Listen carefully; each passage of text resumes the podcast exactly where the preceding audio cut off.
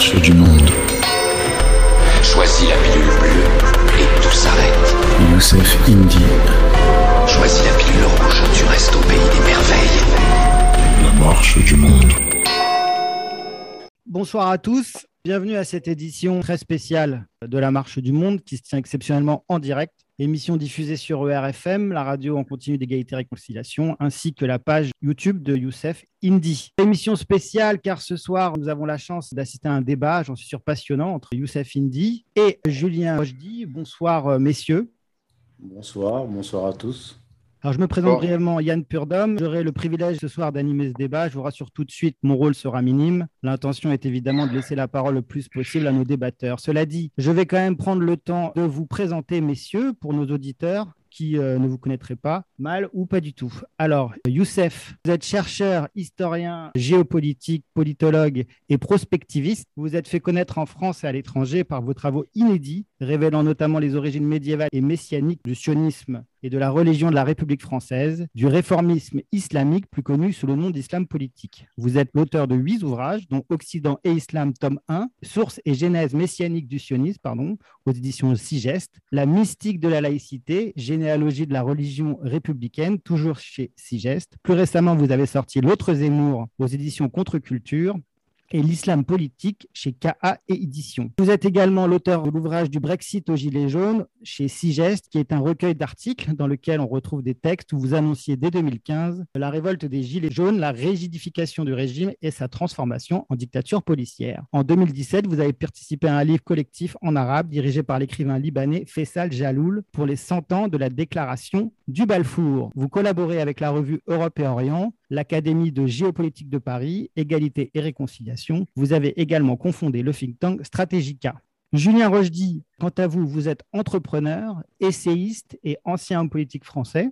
Vous avez milité au Front National entre 2006 et 2014, où vous avez notamment assumé la fonction de directeur national du FNJ, du Front National de la Jeunesse. Vous avez été un très proche conseiller de Marine Le Pen, notamment pendant la campagne présidentielle de 2012. Vous vous êtes présenté aux élections législatives en 2012 dans la 9e circonscription du Rhône, au municipal en 2014 en tant que tête de liste à Montélimar, où vous devenez conseiller municipal, et vous figurez également sur la liste d'Emeric Choprade pour les élections européennes de 2014. En 2014, vous quittez le FN départ en bon terme avec Marine, moins avec Philippot, dont vous qualifiez les hommes de petits avortons à qui on aurait envie de mettre des claques. En 2016, vous rencontrez Bachar el-Assad avec une délégation parlementaire française dans le contexte de la guerre civile syrienne. Et en 2018, vous créez l'école Major, un institut de formation en ligne qui propose notamment des formations que l'on peut qualifier de masculinistes, bien que vous rejetiez ce terme trop connoté à votre goût. Vous animez avec succès une chaîne YouTube qui comptabilise 120 000 abonnés. Les vidéos traitent principalement des thèmes abordés dans vos livres.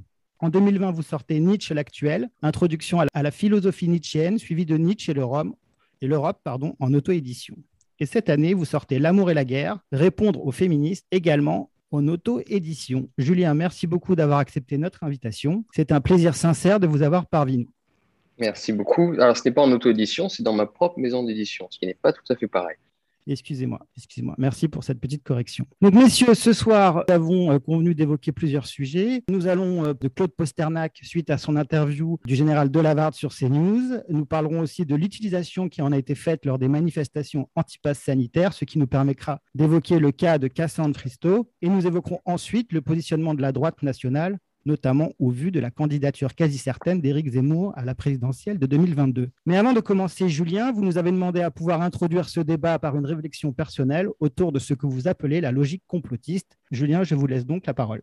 merci beaucoup. D'abord, dans un premier temps, donc euh, merci pour, ce, cette invitation pour ce débat, parce que j'avais effectivement déclaré sur Twitter que j'avais envie de débattre et de donner toutes mes, euh, pas tout, parce que ce serait trop long bien sûr, mais de donner euh, la plupart de mes idées sur, sur ce que j'appelle la logique complotiste et après d'entrer effectivement dans les cas pratiques. Et là, on va rentrer dans les cas pratiques avec le qui lié à la stratégie vaccinale globale, Cassandre Pristo, et puis surtout Eric Zemmour, le dernier travail de mon interlocuteur Youssef Indy. Alors quand même, je compléterai un petit peu la description que vous avez faite de moi au début, parce que parmi vos partisans, c'est-à-dire parmi les centaines de personnes qui sont venues m'insulter, me menacer, me, moquer pendant des, jours et des jours sur les réseaux sociaux, il y a une... de qui sont parmi, sont parmi, sont parmi vos soutiens. Il faut préciser parce que là, c'est un peu. Je un parle, je, je, je parle de trolls qui apparemment soutiennent vos idées, soutiennent aussi vos personnalités publiques, que ce soit euh, Alain, que ce soit vous, Youssef Indy, que ce soit Égalité et Réconciliation ou autre. J'ai été, mais on en parlera à la fin, c'est pas le problème, je veux absolument pas rentrer dans du, dans du victimaire, on en parlera à la toute fin du débat. C'est quelque chose que je voudrais juste préciser.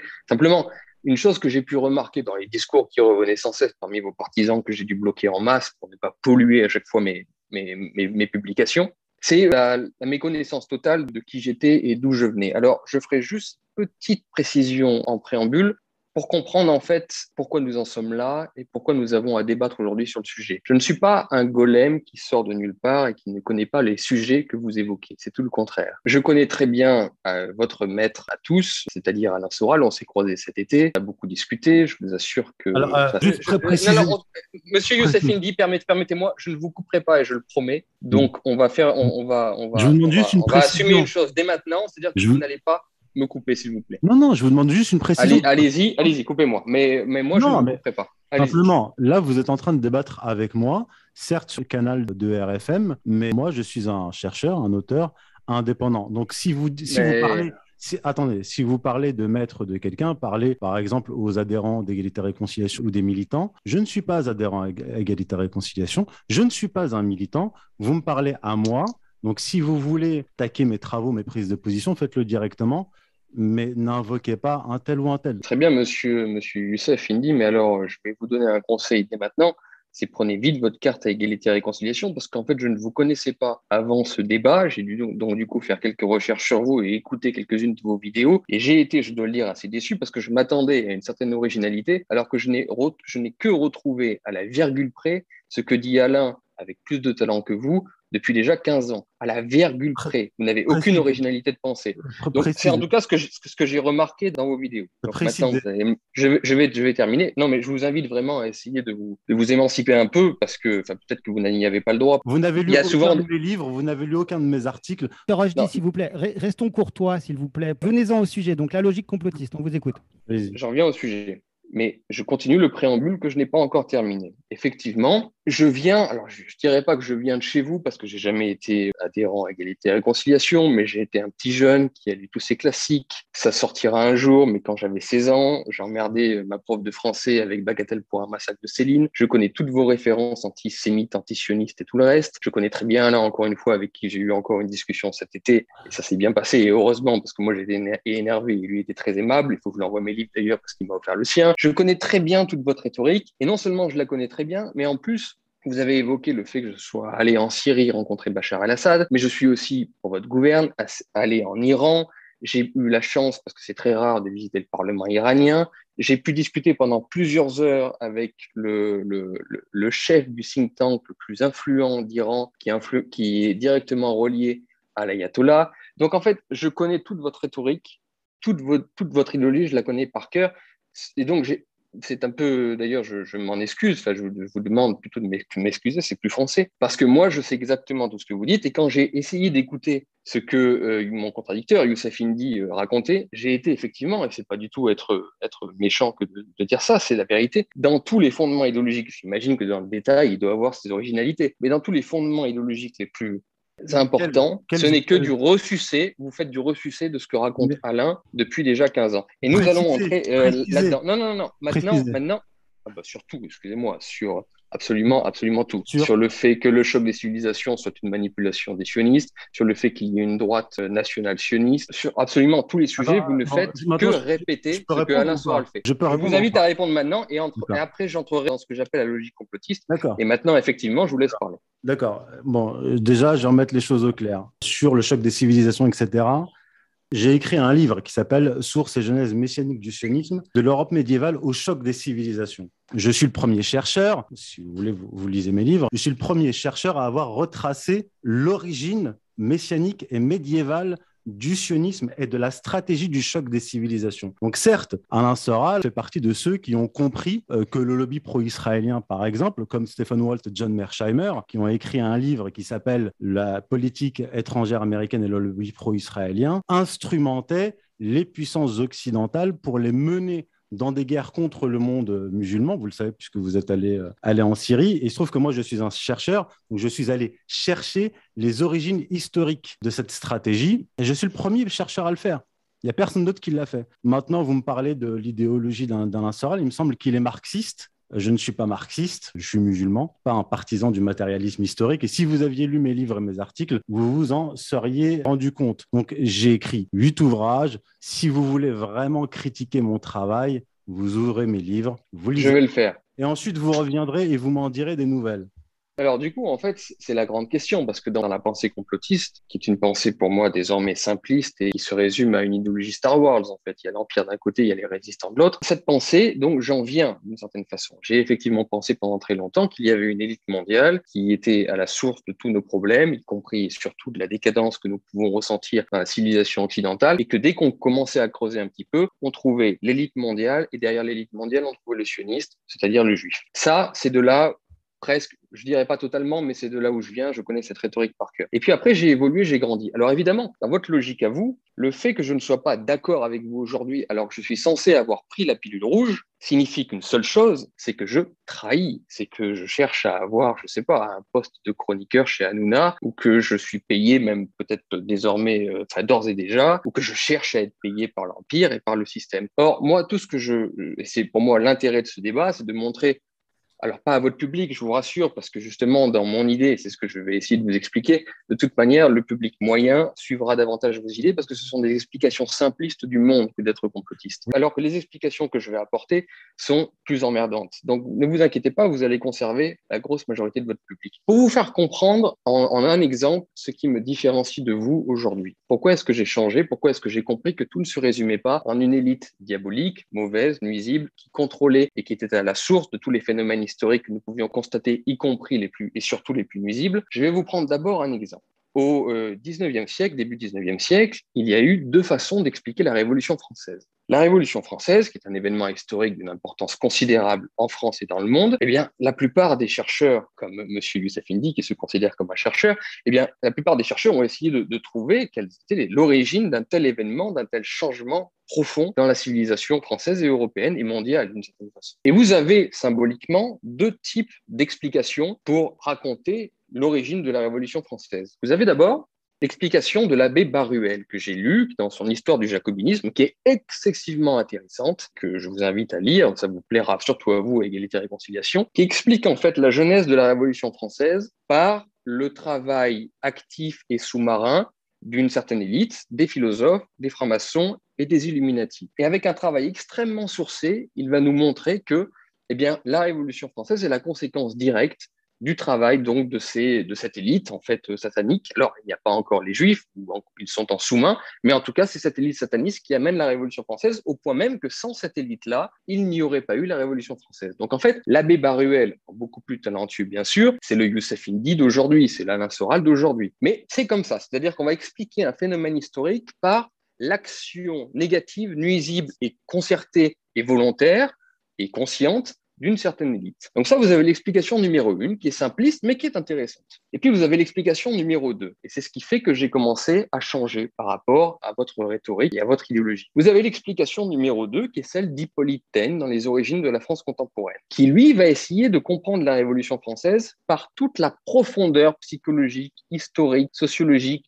économique, y compris d'ailleurs finalement en termes égélo-marxistes, c'est-à-dire en termes d'infrastructure, qui va chercher jusque même dans la structure de la langue française, montrer qu'au XVIe et au XVIIe siècle, la langue française se transforme pour devenir le français classique qui fait la part belle aux abstractions et donc aux idées rationalistes. Il va montrer que, que le rationalisme de Descartes, que l'apparition de la philosophie naturelle et les principes mathématiques de Newton en 1680 et des poussières en 1687, je crois, qui va montrer que l'apparition du calcul infinitésimal de Leibniz, tout cela va transformer les mentalités qui vont déboucher sur les Lumières, qui vont déboucher sur la Révolution française. Et vous pouvez ajouter même Tocqueville qui va étudier le, fondement même de la France à travers la centralisation qui date déjà depuis Henri IV et ainsi de suite. Donc vous avez comme ça des, causes profondes qui expliquent les phénomènes historiques et vous avez les causes superficielles. Donc en fait, ce qui différencie ce qui me différencie aujourd'hui d'un complotiste et de ce que vous représentez, c'est que ce me semble, on va en discuter bien sûr, et vous allez voir que sur tous les sujets, on en arrivera toujours là, c'est qu'il y a des vagues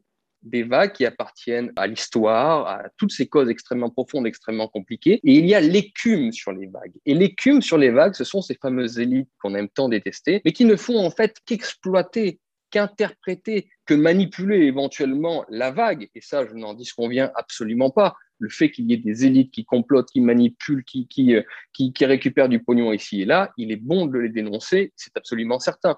En revanche, ce qui est intéressant pour comprendre le monde actuel, comprendre ce qui nous arrive, eh bien, il est beaucoup plus intéressant d'être du côté d'Hippolytène, d'aller chercher les raisons profondes qui expliquent une situation, plutôt que de s'arrêter et de se dire c'est de la faute des élites que l'on peut appeler mondiale, que l'on peut appeler juive, que d'autres appellent franc-maçon, d'autres appellent sataniste, d'autres appellent, je sais pas, reptilienne, j'en sais rien.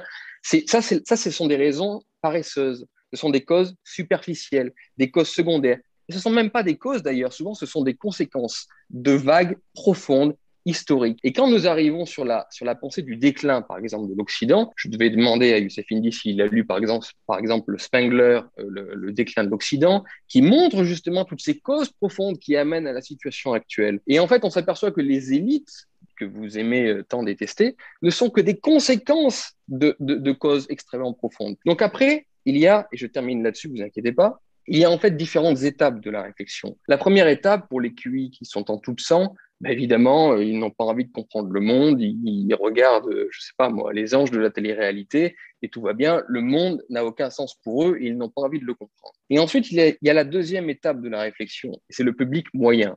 Et c'est pour ça que vous avez du succès, vous les complotistes, et que le complotisme a encore un grand avenir devant lui. Vous ne avez plus de succès que moi. Non, non, euh, vous, non mais le complotisme, d'une manière générale, on a plus.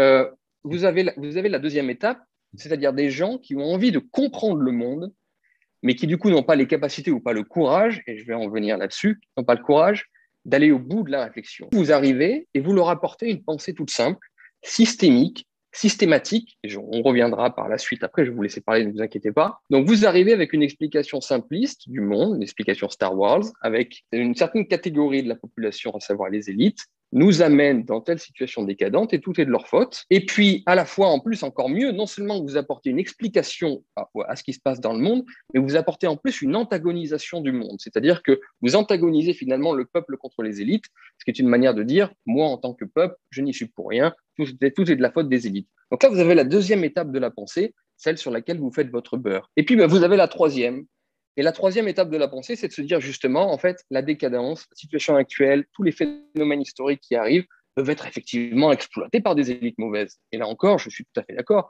mais elles viennent de beaucoup plus loin. Le monde est multicausal par nature, parce qu'il n'y aurait que Dieu ou Satan à la limite qui serait capable d'être aussi omniscient et omnipotent que les fameux juifs ou les fameux sionistes que vous, que vous fantasmez totalement. Le monde est un monde complexe et, effectivement, quand on a peur d'affronter cette complexité, qu'on n'a pas les capacités intellectuelles pour affronter cette complexité, on en reste au stade numéro 2, à savoir se concentrer sur l'écume des choses plutôt que d'essayer de comprendre la vague. Je vais répondre. Premièrement, vous n'avez lu aucun de mes livres. Visiblement, vous n'avez lu aucun de mes articles. vous n'avez pas lu les miens non plus, euh, mon cher Youssef. Mais moi, je ne semble pas. Aucune critique de vos travaux. Je, je n'ai écouté que trois vidéos de vous. Donc, vous n'avez lu aucun de mes livres. Vous ne connaissez pas le contenu. Vous ne connaissez pas mes thèses. Et vous ne connaissez pas ma méthodologie. Vous n'en avez aucune idée. Donc, vous ne pouvez pas dire que mon travail est un travail d'essentialisation. On va revenir à l'essentialisation un peu plus loin. En fait, l'anathème de complotisme est à mettre dans la même catégorie que antisémite, fasciste, nazi, hitlérien, etc. Et alors, moi, puisque je suis sérieux et précis, je suis quand même allé me documenter sur vous. Et ce que je vais faire, là, tout de suite, pour commencer, c'est que je vais utiliser le Rojdi du passé pour le Julien Rojdi du passé, pour répondre au Julien Rojdi du présent. Le Julien Rojdi du passé m'a l'air plus intéressant. Prenons votre vidéo qui s'appelle Mon parcours au FN, que j'ai écouté attentivement, 28 octobre 2020.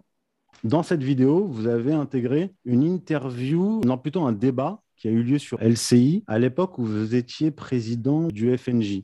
Et par rapport à cet anathème, alors à l'époque, vous ne parliez pas de complotisme, mais celui de fasciste. Et vous disiez, et là je suis tout à fait d'accord avec ce que vous disiez, vous disiez.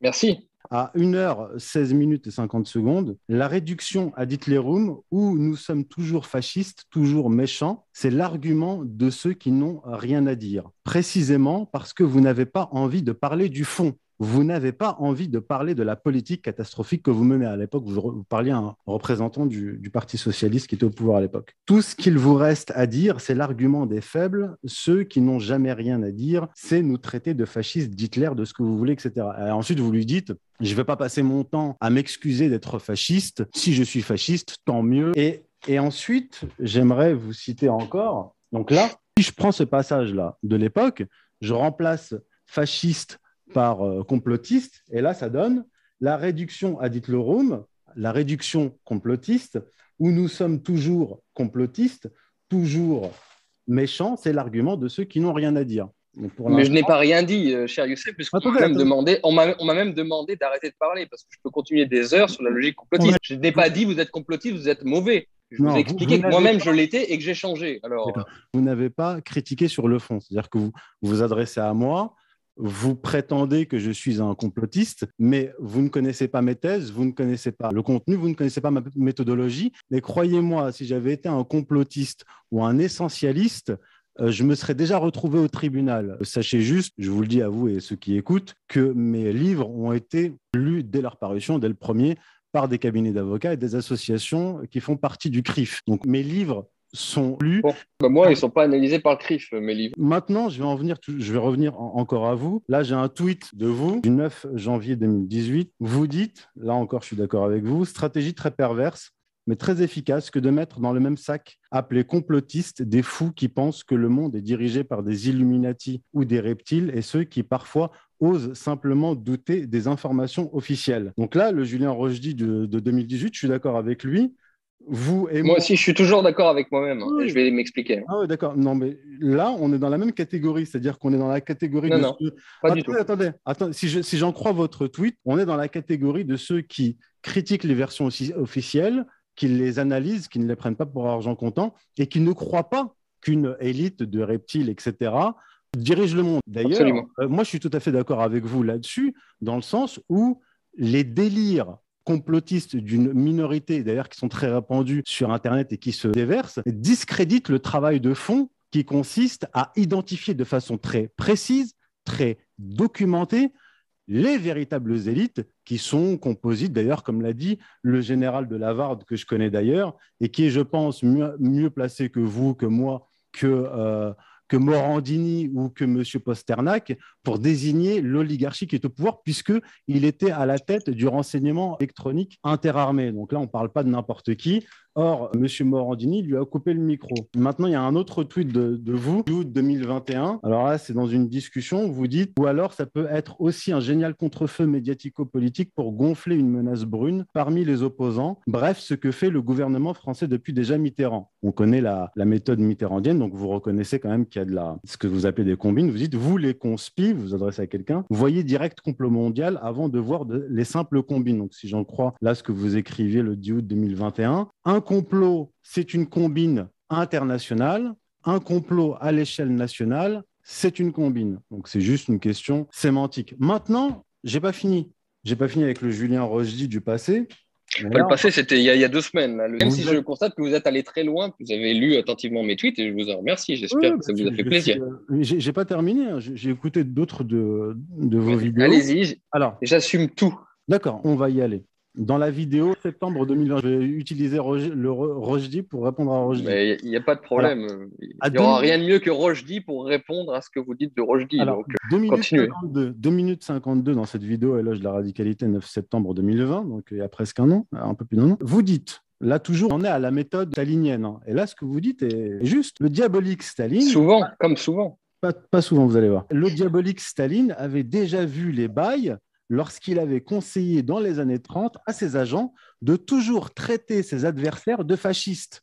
Et là, je vais simplement remplacer fasciste par complotiste. Donc, supposons que Staline ait dit à ses agents de toujours traiter ses adversaires de complotistes, de sorte que lorsqu'ils se justifiaient pathétiquement de ne pas en être, eh bien, les communistes pouvaient avancer leurs arguments beaucoup plus tranquillement. Donc, en fait, ce qui vaut pour vous, pour, le fascisme, ce qui vaut pour le fascisme, ne vaut pas pour le, pour le complotisme. Or, comme je l'ai dit précédemment, l'anathème, parce que c'est un anathème, c'est une excommunication, justement, complotiste, fasciste, etc., consiste à disqualifier toute critique en fait du système ou, et même des élites en disant en gros on n'est pas loin l'hôpital psychiatrique en réalité. Donc on vous renvoie à l'hôpital, on vous envoie en hôpital psychiatrique si vous n'êtes pas en accord avec la thèse officielle. Maintenant on va, on va en venir au complotisme.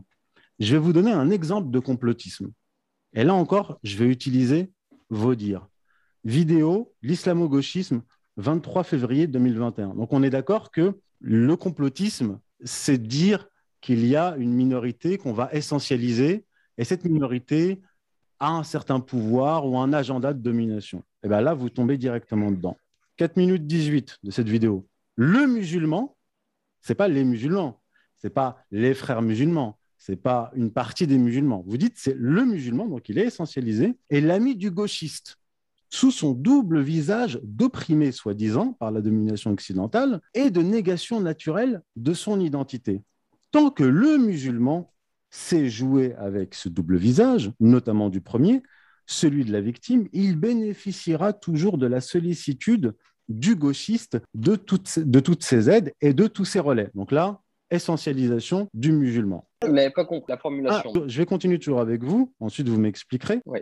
Donc là, essentialisation. Imaginez qu'à la place de musulman, vous ayez dit, vous ayez, vous ayez dit le juif. Le juif est l'ami du gauchiste. Là, votre vidéo aurait sauté, votre chaîne YouTube aurait sauté et vous, seriez retrouvé au tribunal. Dans la même vidéo, 5 minutes 02. À mesure que la civilisation européenne déclinera, la civilisation islamiste se révélera et s'affermira. Donc, première partie, essentialisation du musulman. Je ne dis pas ça pour être méchant, parce que personnellement, moi, ça ne me pose aucun problème. Mais c'est juste pour vous montrer ce que c'est que le complotisme. Donc, essentialisation du musulman. Et là, on dit, vous dites que l'islamiste, donc la civilisation islamiste, se révélera à mesure que la civilisation européenne déclinera. Ça veut dire que ce musulman essentialisé, disons, est porteur d'une civilisation qui est encore dissimulée, puisqu'elle ne s'est pas encore révélée, et qu'elle s'affermira par la suite. 6 minutes 02, on, vous dites on, mais vous parlez des gauchistes, on s'aperçoit que tous ces alliés qu'on a voulu se faire ont aussi des identités propres, les musulmans, le musulman, et ont aussi des agendas qui leur sont propres, et ces propres agendas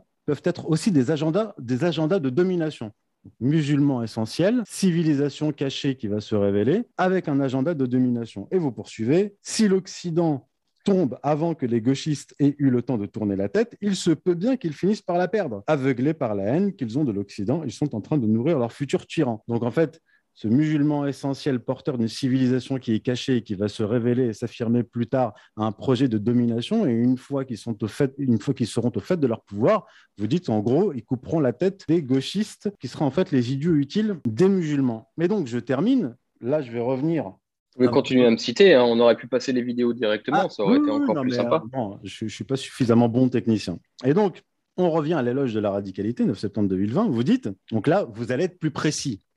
Vous avez essentialisé le musulman, il a un projet de domination, etc. vous avez donné un exemple. Exemple intéressant, 7 minutes 25. Je pourrais vous parler des minorités islamistes qui imposent petit à petit de plus en plus leur choix, leur volonté, comme le halal généralisé par exemple. Vous l'avez incrusté dans la vidéo. Donc c'est un exemple. Donc en fait, la halalisation de l'alimentation en France serait un projet des islamistes. Donc je suis allé faire quelques recherches pour voir les trois plus importantes sociétés de, de halal. Ce sont des sociétés dirigées par des juifs qui ont fait leur peur, effectivement, sur un, phénomène, historique. Beaucoup, je, le sais. Il ne faut, pas, faut pas essentialiser. Donc, il y a Isla Delis. Ce n'est pas une essentialisation, ça. Fait... Et, et, Alors, effectivement, Isla Delis est dirigé par Jean-Daniel Herzog. Il n'est pas islamiste, il est juif. Mmh. Wassila Casino est dirigé par Jean-Charles mais ça, ça prouve juste que les Juifs ont été assez malins pour exploiter le halal, parce que vous pensez que sans les Juifs, il n'y aurait pas eu de halal en France. Non, non, c'est pas. Vous êtes en train de me dire, avec une présence de 10 millions de musulmans en France, je termine. sans Juifs, il n'y aurait pas eu de halal en France. Je, ça n'a aucun sens. Je termine, je termine. ça n'a aucun sens. Je termine juste. Régalal, LDC, dirigé par Denis Lambert. il n'est pas musulman, il n'est pas juif non plus. C'est un Français de souche. C'est la shkouma pour vous, c'est pas ma faute. Hein. J'essaie juste de poursuivre votre raisonnement. Donc vous nous dites que les islamistes ont un projet de domination et qu'ils imposent leur choix c'est pas exactement ce que je dis, mais on va y aller. On va y aller. Je, vous cite vraiment, j'étais, je suis vraiment honnête, je suis précis. Je, suis, je poursuis simplement votre raisonnement. Les islamistes ont un projet de société, ils ont des choix qu'ils imposent et le halal fait partie de ces choix qu'ils ont imposés. Or, il s'avère que le halal est imposé par trois personnalités, deux juifs et un français de souche. Est exploité Pas imposer, exploiter. Bah, La attendez. même chose. non, non, attendez, attendez. C'est pas le, c'est pas le producteur qui crée le consommateur. Le consommateur de halal existe en France. Par la Ah, donc présence ce- même de, de donc- l'immigration musulmane. Donc, Donc, donc vous êtes en sont- train de me dire que s'il n'y avait pas d'entreprise qui, qui pourrait fournir du halal en France, les musulmans ne mangeraient pas halal en France. C'est ce que vous êtes en train de me dire, ce que monsieur je suis en- Youssef Indy Non, ce que je suis en train de vous dire, Ils trouveraient moyen de manger halal. c'est votre argument que j'utilise. C'est votre raisonnement que j'essaie de comprendre. Je ne suis pas en train de vous dire que je suis d'accord avec vous, avec votre raisonnement. On, on s'en fout du halal. Simplement, je vous donne un exemple. Je vous dis que votre raisonnement, vous me parliez de complotisme, ça, c'est un raisonnement de complotisme. Par exemple, si vous lisez un de mes livres, si vous lisez un de mes livres, jamais, jamais, vous ne trouverez le juif. C'est-à-dire que ce que vous faites, vous, avec les musulmans, Oui, vous parlez, des, vous parlez des kabbalistes et, de- et- et des sionistes qui, en fait, le juif 2.0. quand je parle de kabbalistes, je peux parler de certains kabbalistes. Je, peux Je connais très bien tout ça. Je, je conclus simplement. Oui, moi, je l'ai étudié, j'ai écrit des livres entiers et un kabbaliste ne ressemble pas à un autre. C'est pour ça qu'il faut les nommer et être très précis. Je ne dis pas les kabbalistes, je dis Moïse Nahmanid, je dis Abraham Aboulafia, je dis David Raiveni, etc. etc. Donc maintenant, vous je laisse la parole. Euh, contre l'Empire. Non, j'ai simplement démontré. Non, non. Si vous avez étudié le sujet de la Kabbale, vous avez lu le plus grand historien du kabbalisme qui s'appelle Gershom Scholem, qui est reconnu dans le monde entier, dont les livres sont, sont traduits en Mais vous avez, vous avez raison de faire le travail sur ces gens-là. Il n'y a aucun problème. C'est pas du tout D'accord, je, vous explique simplement que moi, moi, je ne fais pas ce genre, je ne commets pas ce genre d'erreur que, vous- que- que vous commettez. Et si vous aviez commis cette erreur sur le judaïsme, Maintenant, vous vous seriez retrouvé au tribunal. C'est tout ce que je dis. très bien. Vous êtes tombé dans le complotisme, moi jamais. Maintenant, on peut continuer. Est-ce que je peux répondre désormais maintenant? Alors, en fait, vous avez fait une mésinterprétation totale de mes propos. Quand je dis le musulman est l'ami du gauchiste, je parle du point de vue du gauchiste, qui précisément ne connaît pas le musulman, et donc pour lequel le musulman n'est pas un individu réel, mais est un concept. Un concept, une abstraction dans son esprit, euh, abstraction à laquelle il peut attacher tous ses fantasmes et toute son idéologie de l'oppresseur et de l'opprimé. Donc, je n'essentialise, vous avez fait une complète mésinterprétation de la vidéo, je n'essentialise pas le musulman, je l'essentialise du point de vue du gauchiste, c'est-à-dire je, je l'essentialise du point de vue du gauchiste qui effectivement essentialise le musulman en tant qu'oppressé. En tant qu'oppressé, c'est-à-dire en tant que victime de l'histoire. C'est justement l'inverse de ce que vous êtes en train de dire que je fais dans cette vidéo. Le musulman est pour le gauchiste, non un individu réel avec ses nuances, avec ses particularités, et on peut parler d'islam, je le connais ah, pas aussi bien que vous, j'en suis sûr, mais je connais un petit peu l'islam et vous pourrez vous en apercevoir si on continue la discussion sur le sujet. Je, je sais très bien les différences, les nuances qu'il peut y avoir dans, dans l'islam. En l'occurrence, là, pardonnez-moi, vous faites une, une interprétation totalement faussée de la vidéo. C'est du point de vue du gauchiste, le musulman est essentialisé en tant que victime éternelle de, de l'Occident et du patriarcat blanc. Ah, C'est comme Bon, ça que, que- que le- que la chose est analysée. En toute honnêteté, en toute franchise, si vous aviez dit le juif, ne pensez-vous pas que vous auriez eu quelques problèmes? Très franchement, en toute honnêteté, hein, en toute franchise. Ah, mais, ah, mais écoutez, je suis sur, YouTube, je crois. Est-ce qu'il n'y a pas un deux poids, deux mesures?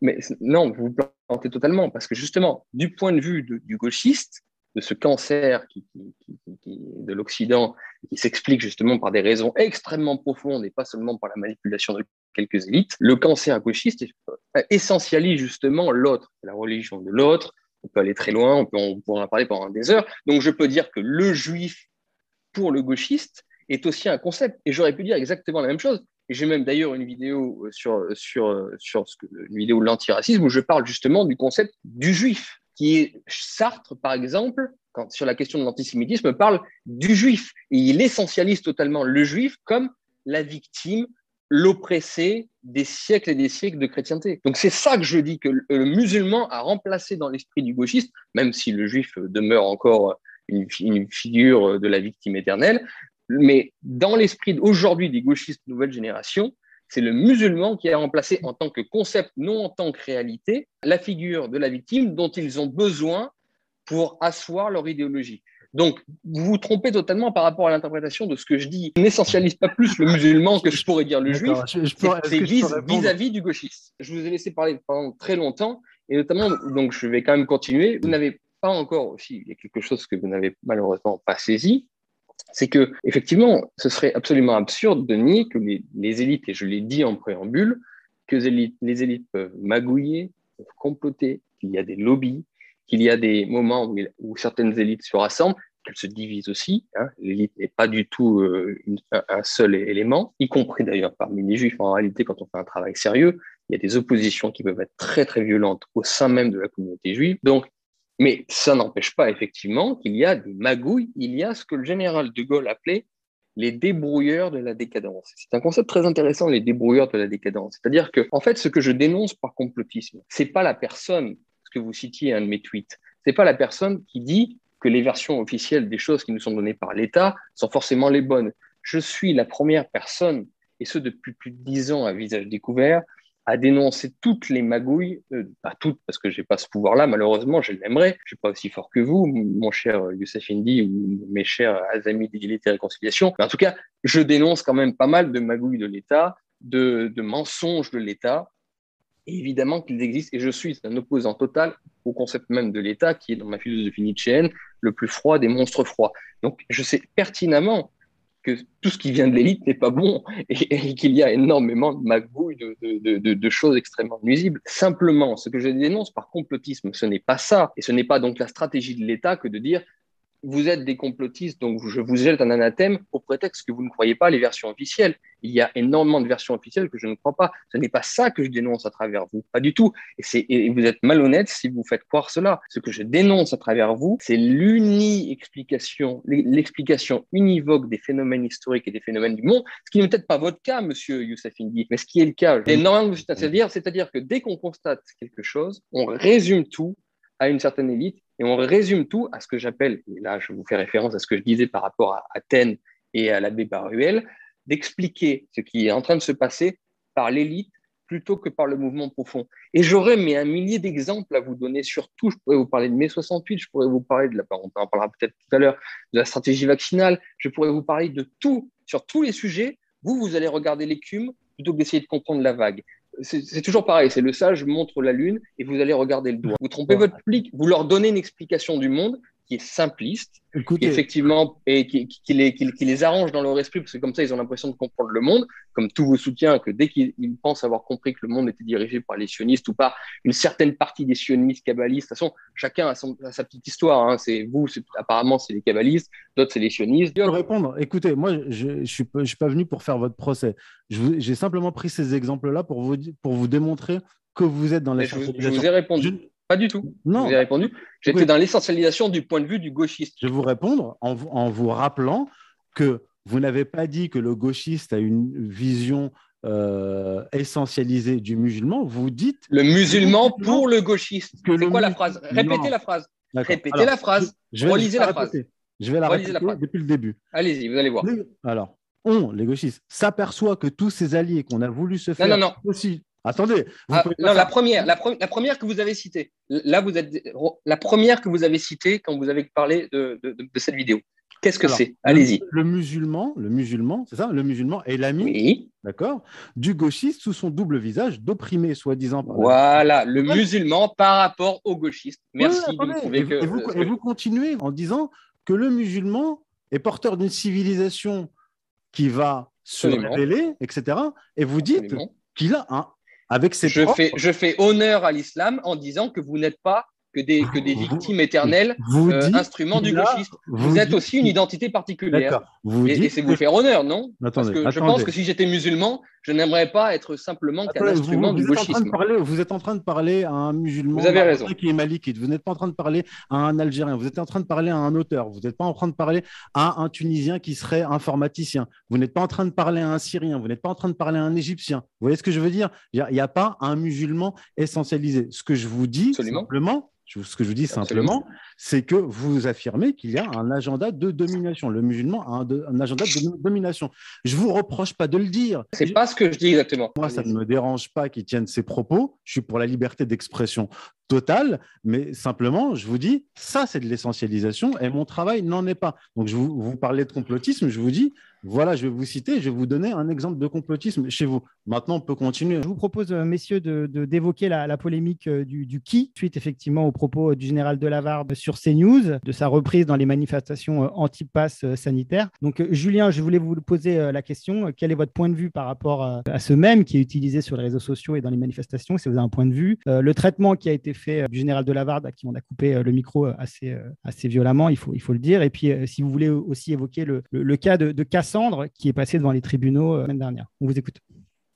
Bah, D'ailleurs, c'est ce, qui nous a amené à ce débat-là. Donc, euh, la Providence fait bien les choses. En fait, c'était un matin, très tôt, je partais, j'étais dans le train et euh, j'ai lu, je me suis retrouvé sur des sites que je n'ai même pas envie de citer aujourd'hui, qui étaient en train d'expliquer, en fait, dans une défense de Cassandre Frissot que j'avais rencontré au Front National à l'époque, que je connais même un petit peu, bon, voilà, qui défendait Cassandre sur le mode elle a eu le courage, effectivement, de dénoncer les personnes qui sont à l'origine de la stratégie vaccinale universelle, qui est celle qui est adoptée par la France, et donc, du coup, du pass sanitaire qui réduit nos libertés, et ainsi de suite, et le qui faisant référence directement à ce même, qui est un même, on ne va pas se mentir, même si sur la, pancarte de Cassandre, il n'y avait pas que des juifs, le qui signifie les juifs dirigent cela et sont à la tête de, de tels mouvements historiques, en l'occurrence celui du confinement, de la stratégie euh, vaccinale universelle, c'est-à-dire de vouloir vacciner tout le monde, et, euh, et du pass sanitaire. Bon, donc j'avais, je lisais un article d'éloge de Cassandre Christo en disant que les Juifs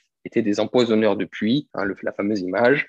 Tout ça était de la faute des Juifs. Et, et un matin, c'est tôt le matin, je me suis énervé et j'ai dit tout ça est absolument absurde. Et sans, et d'ailleurs, je, suis contre ensuite les persécutions qui sont, qui sont arrivées sur Cassandre et tout ça, parce que je suis pour la liberté d'expression la plus totale. Et je vais me justifier donc dans cette vidéo, dans ce, dans ce débat, pourquoi est-ce que j'ai attaqué sur le sujet? Parce que simplement, c'est absurde.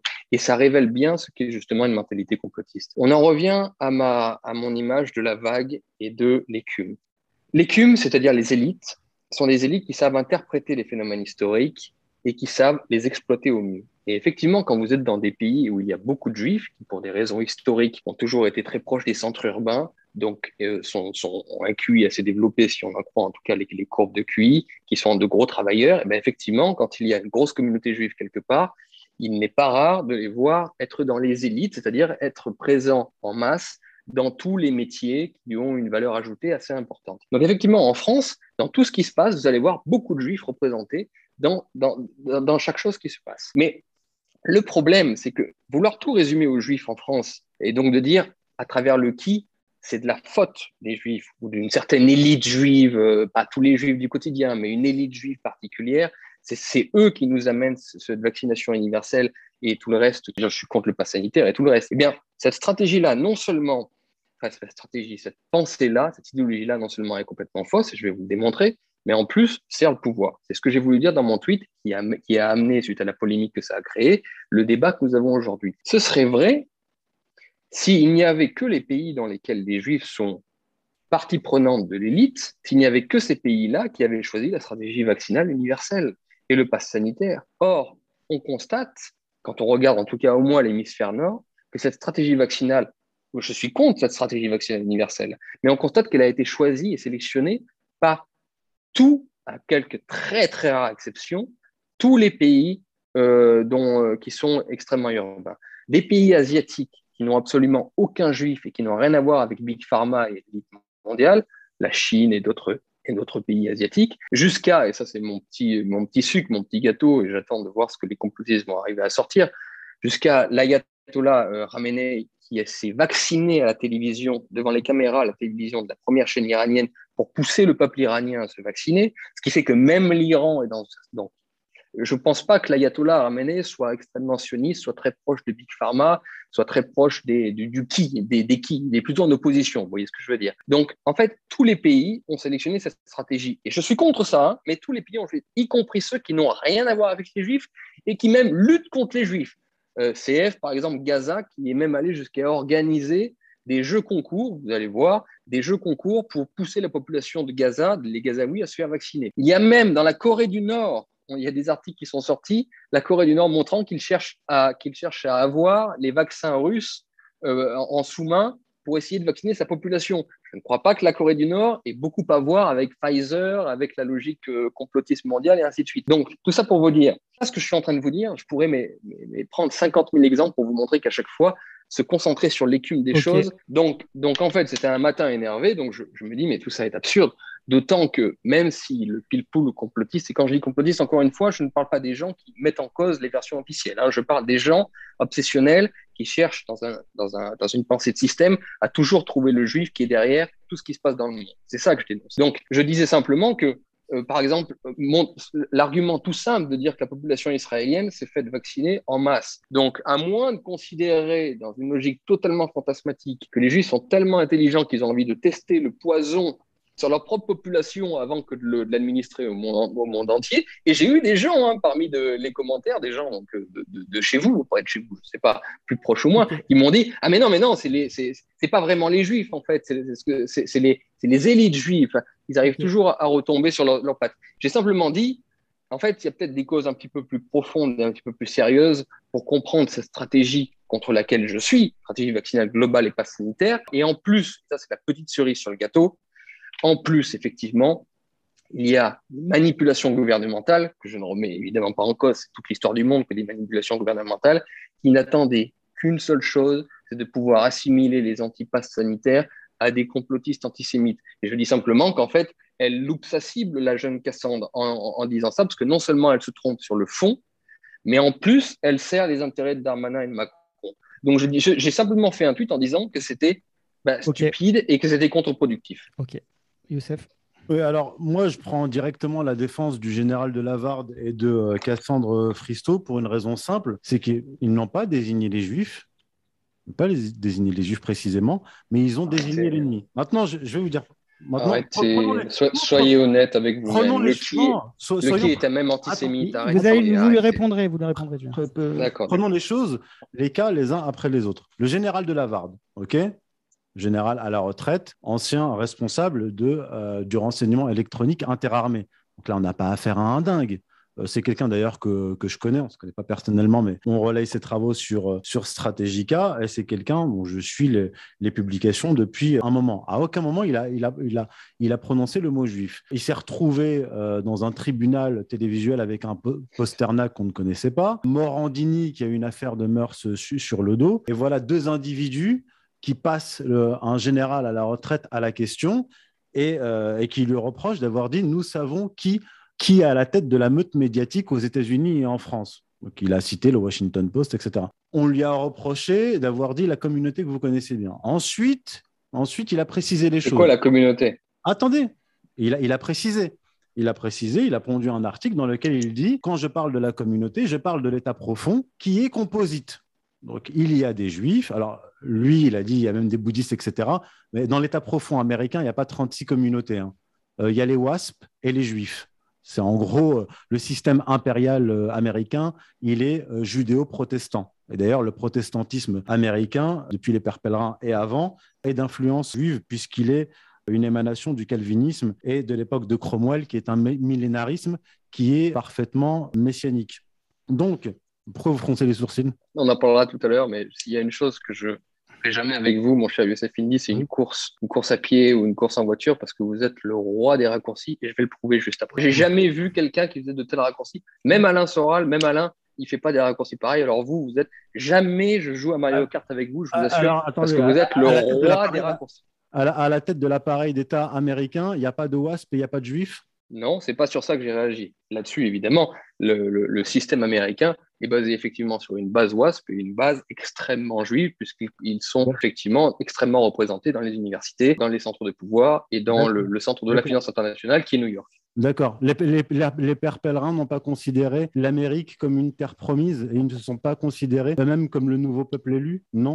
Et, et même Bernard-Henri Henri Lévy est allé jusqu'à dire que pour le moment, il y avait une alliance qui était, qui était effectivement de fait entre les évangélistes protestants et donc euh, ce que vous appelez les messianistes et les, et les Israéliens. Mais il a même dit qu'un jour tout cela pourrait se retourner parce qu'en fait, dans l'histoire de l'évangélisme et dans l'histoire du protestantisme, de rejet de la communauté juive, parce que justement, le peuple protestant remplaçait les juifs dans la dans, dans l'épisode. J'ai écrit sur ces sujets-là de façon très précise. Si vous me Vous croyez voyez, pas, je, je m'y connais un petit peu aussi. oui, oui, moi j'ai écrit là-dessus, oui. j'ai- j'ai fait des recherches là-dessus. C'est mon, que vous avez écrit travail. là-dessus. euh, c'est mon, travail. Sinon, je peux écrire là-dessus aussi. D'accord, lisez Bernard Cotteret si vous voulez, si vous voulez pas me croire. Bref, donc on en revient au général de Lavarde. Il a été excommunié pour cette raison, pour avoir parlé d'une communauté. Dans un article, il est rentré dans, les détails en disant que euh, ne disait pas que c'était exclusivement les Juifs, mais qu'ils en faisaient partie.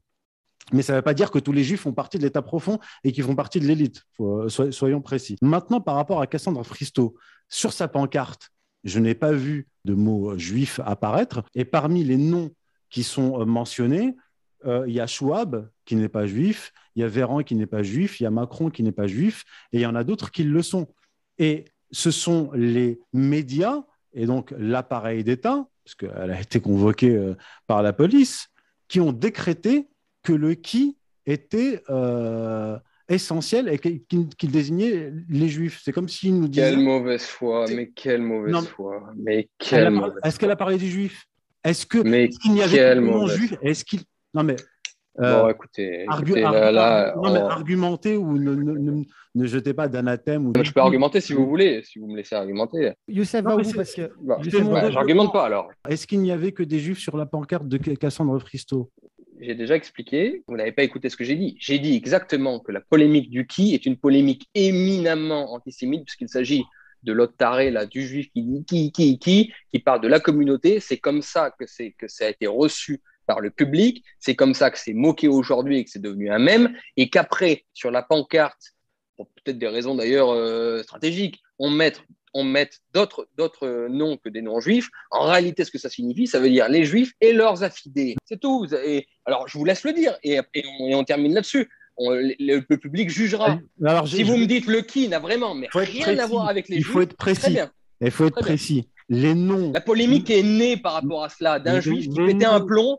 et du coup, J'aimerais bien en placer une. Maintenant, si vous, voulez rentrer dans le détail par rapport à Macron, qui a mis en selle Macron et qui s'est vanté d'avoir fait euh, entrer Macron en politique, là, on peut rentrer dans le détail. Vous êtes en train de me dire que ce sont bien des affidés des juifs. Il y a les gens qui sont soumis aux juifs et leur, leur affidés. C'est ce que vous voulez Non, mais- dire. non, mais- Oui ou non? Non, mais Oui ou non? restez sur la pancarte. Oui ou sur non? la pancarte. Sur la pancarte, il y a des gens qui sont soumis au système globaliste. Il y a effectivement des gens Vous- qui ne sont pas juifs, mais qui sont dans votre esprit des éléments affidés. Vous êtes Non, dans mais- mon esprit ou pas? Vous savez pas ce que je pense? Vous n'avez lu aucun de mes de livres. Moi, je suis pas dans votre tête. Quand je vous cite, je vous cite précisément, d'accord? Vous ne répondez pas à ma question. Vous êtes incapable. Oui ou non?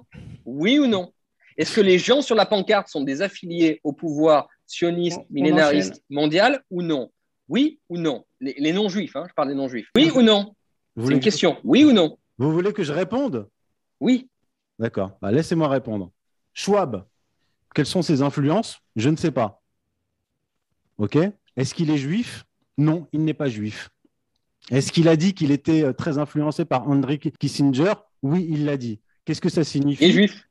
Qu'est-ce que ça signifie Qu'il est influencé. C'est un fait. Et il y a plein de gens qui sont inspirés par Kissinger et qui ne sont pas dans la sphère d'influence des juifs. Bon, je continue. Donc Cassandre Fristo n'a pas parlé des Juifs. Elle a manifesté avec une pancarte. On lui a dit que la pancarte était antisémite, tout comme on a dit des Gilets jaunes qu'ils étaient antisémites depuis le départ. Je suis désolé. Je suis désolé. Le premier acte des Gilets jaunes, Bernard-Henri Lévy, la journée n'était même pas encore terminée, qu'il a dit. que Mais lui, il passe son temps à dire que tout le monde est antisémite. Ne me prenez pas Bernard Lévy comme la structure mentale, la structure globale du monde. Bernard-Henri Lévy a décrété que c'était dans les antisémites. Le Bnei Brit a décrété qu'ils étaient antisémites. Et puis, quelques temps plus tard, le gouvernement Macron a a décrété que les Gilets jaunes étaient antisémites pour justifier, en fait, de leur taper sur la gueule, de les éborgner et de leur arracher les mains. C'est une excommunication. Si vous n'avez pas compris ça, vous n'avez rien compris. Que vous soyez antisémite ou pas, c'est pas vous qui choisissez. C'est le pouvoir qui, qui décrète que vous êtes antisémite. Ah, phrase de Soral. Arrêtez de me couper maintenant. Donc, je vous le dis, les Gilets jaunes ont été dé- déclarés antisémites pour pouvoir, pour justifier justement leur excommunication et leur taper sur la gueule. C'est ce qui s'est passé. On a décrété que Cassandre Fristo était antisémite en occultant qu'il y avait des non-juifs sur la pancarte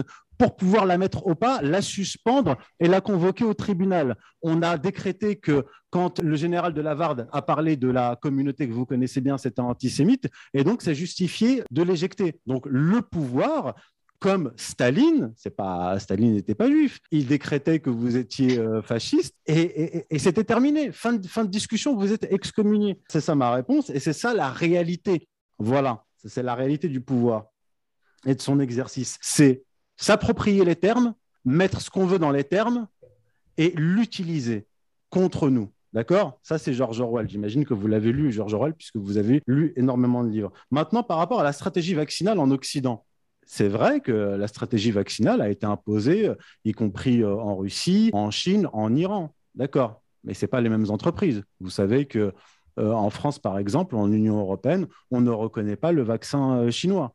Le vaccin chinois est un vaccin traditionnel avec un virus désactivé. Pour le vaccin russe, j'ai pas de certitude. Pour le vaccin iranien, c'est un vaccin traditionnel Chinois. et aussi euh, cubain. D'après certains spécialistes, d'après certains scientifiques, les vaccins qui ont donc Pfizer et la majorité en fait des, des vaccins imposés en Occident et en Israël sont des nouvelles technologies, des nouvelles technologies qui n'ont pas encore terminé leur phase de test.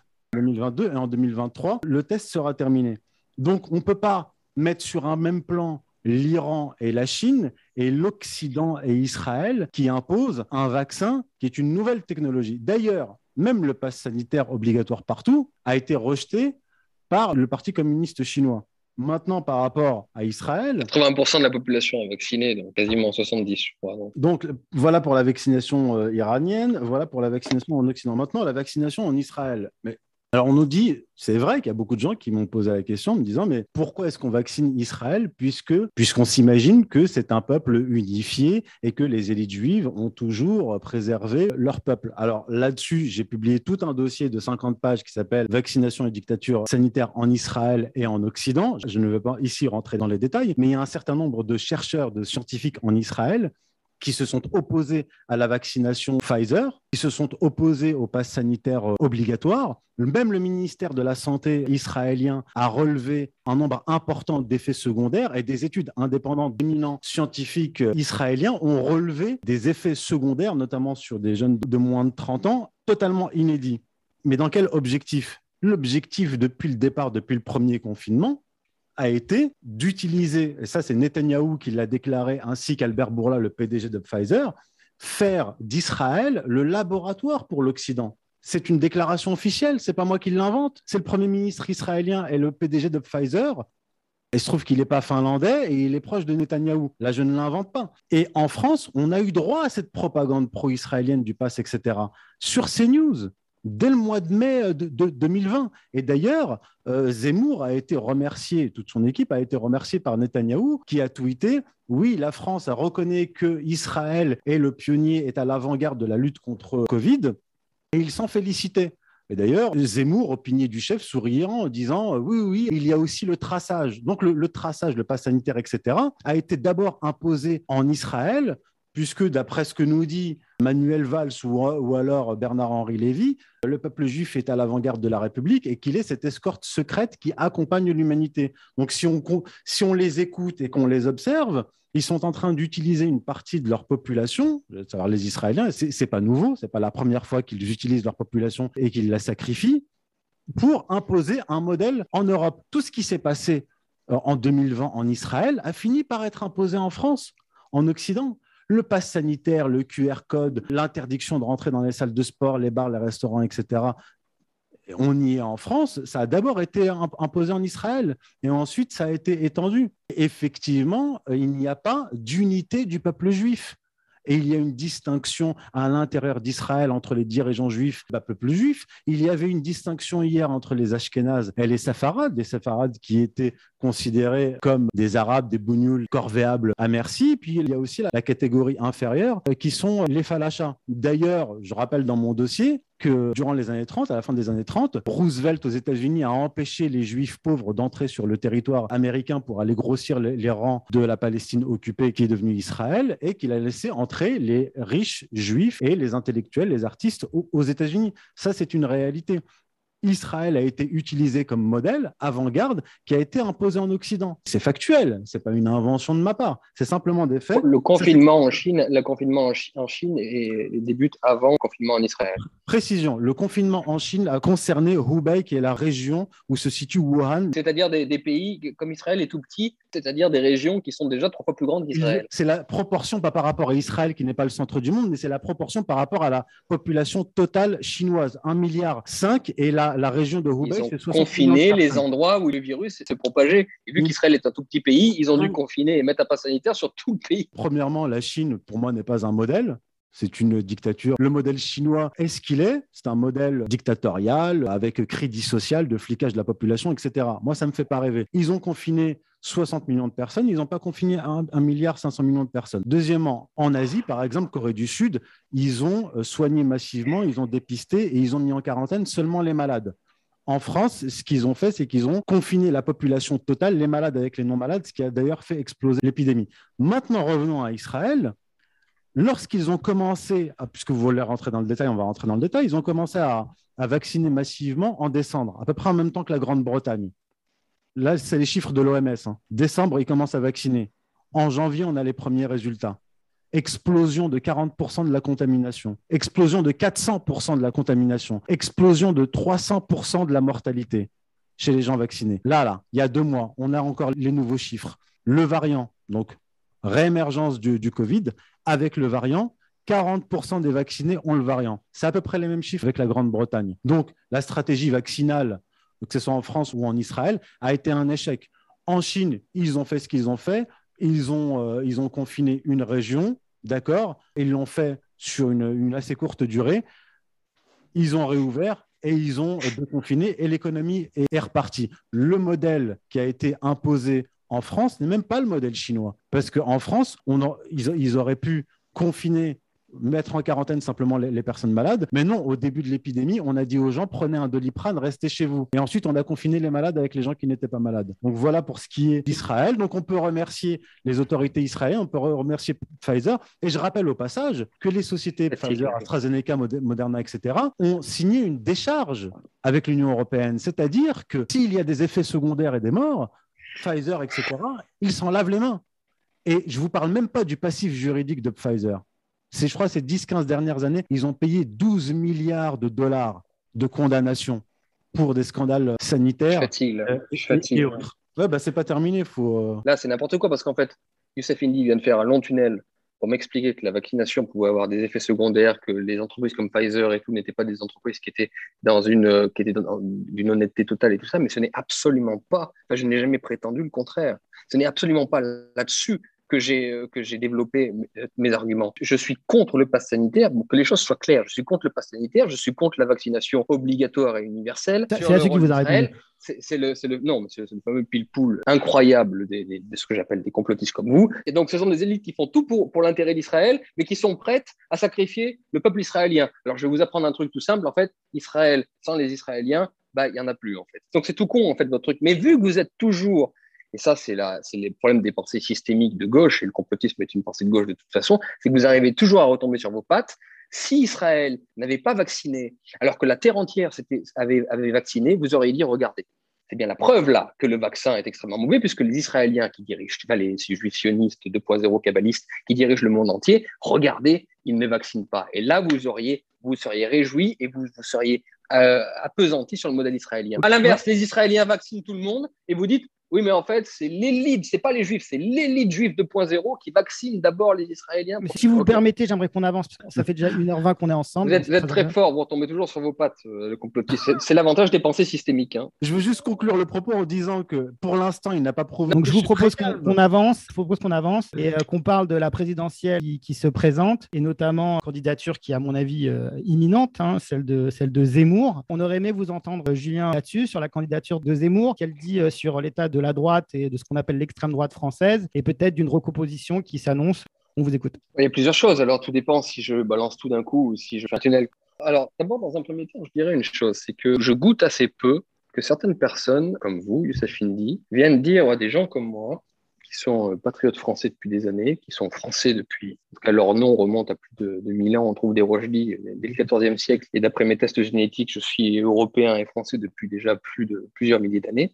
Je goûte assez peu que des Youssef Indy, et là on va rentrer dans l'identitaire, mais je suis un identitaire français, donc on va en parler. Youssef Indy, qui par son prénom appartient donc volontairement à la sphère civilisationnelle orientale, musulmane, et vous avez absolument tout à fait le droit. Des gens qui appartiennent à la sphère orientale, à la sphère maghrébine, viennent donner des leçons de patriotisme et qui nous devrions soutenir ou pas à des gens comme moi. Premièrement, je trouve ça plutôt indigne. D'autant que Hmm. vous êtes marocain, je ne vais pas vous apprendre, là, j'aurais pas la cruauté de dire ça parce que je pense que vous le savez très bien. D'autant que le Maroc, c'est-à-dire votre pays auquel vous vous rattachez par le prénom et votre religion et vos origines et votre génétique, le pays, le, Maroc est un très très beau pays dans lequel j'ai beaucoup d'amis, mais le Maroc est le, si je ne m'abuse, le pays qui a contracté la première alliance des États-Unis en dehors de la, de, la sphère américaine. Un pays qui est très proche, d'ailleurs il, il y a des révoltes à l'intérieur du Maroc par rapport à ça, qui est extrêmement proche de ce que vous allez appeler le sionisme international. Mon cher Youssef Indy, vous gagneriez beaucoup, en tout cas à mes yeux, vous seriez beaucoup plus noble à mes yeux, si au lieu de venir emmerder des patriotes français qui, qui ont conscience de tous les problèmes et qui choisissent quelles sont leurs priorités ou non, si vous alliez plutôt dans votre pays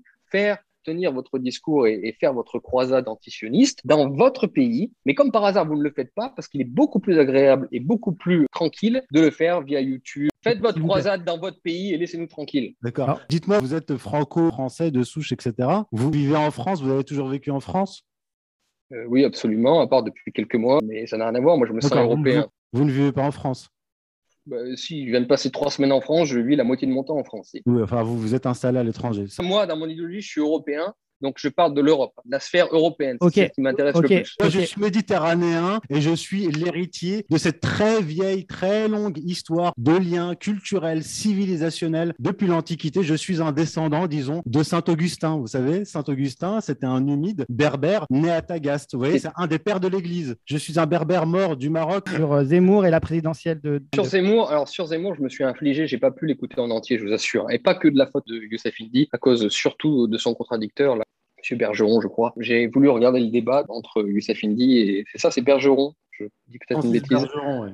Bergeron. Je- Et je vous jure sur ma vie, je suis, que je sois emporté par le diable et, et qu'il m'arrive le pire du monde si jamais je mens. Je n'ai pas pu finir le débat tellement qu'il était insupportable. Et pas que de votre faute et de vos sophismes. On s'aperçoit que vous ne lisez pas forcément tous les livres que vous citez. Par exemple, quand vous dites que Zemmour a changé, et pour prouver que Zemmour avait changé par rapport à son étape première, qu'elle- que c'était censé être son étape souverainiste, et d'après vous, qu'il était devenu entre-temps euh, néoconservateur. Vous citez, comme tout le monde d'ailleurs, hein, ce n'est pas que vous, tout le monde le fait, vous citez le fameux choc des civilisations de Samuel Huntington, alors même que la thèse de Samuel Huntington dans le choc des civilisations, donc vous le citez mais vous ne l'avez pas lu, c'est précisément de dire qu'il y a un risque de choc des civilisations et qu'il ne faut surtout pas que les civilisations s'ingèrent dans les autres pour éviter à tout prix le choc des civilisations. Donc la thèse de Huntington est à l'inverse de ce qu'en ont fait les néoconservateurs. Donc déjà, là, vous avez prouvé que vous n'avez tout simplement pas lu le livre, mais je vous rassure, tout le monde cite ce livre sans l'avoir lu. Et après, vous parlez de sophisme. Tout votre raisonnement sur Zemmour tient à ce sophisme suivant.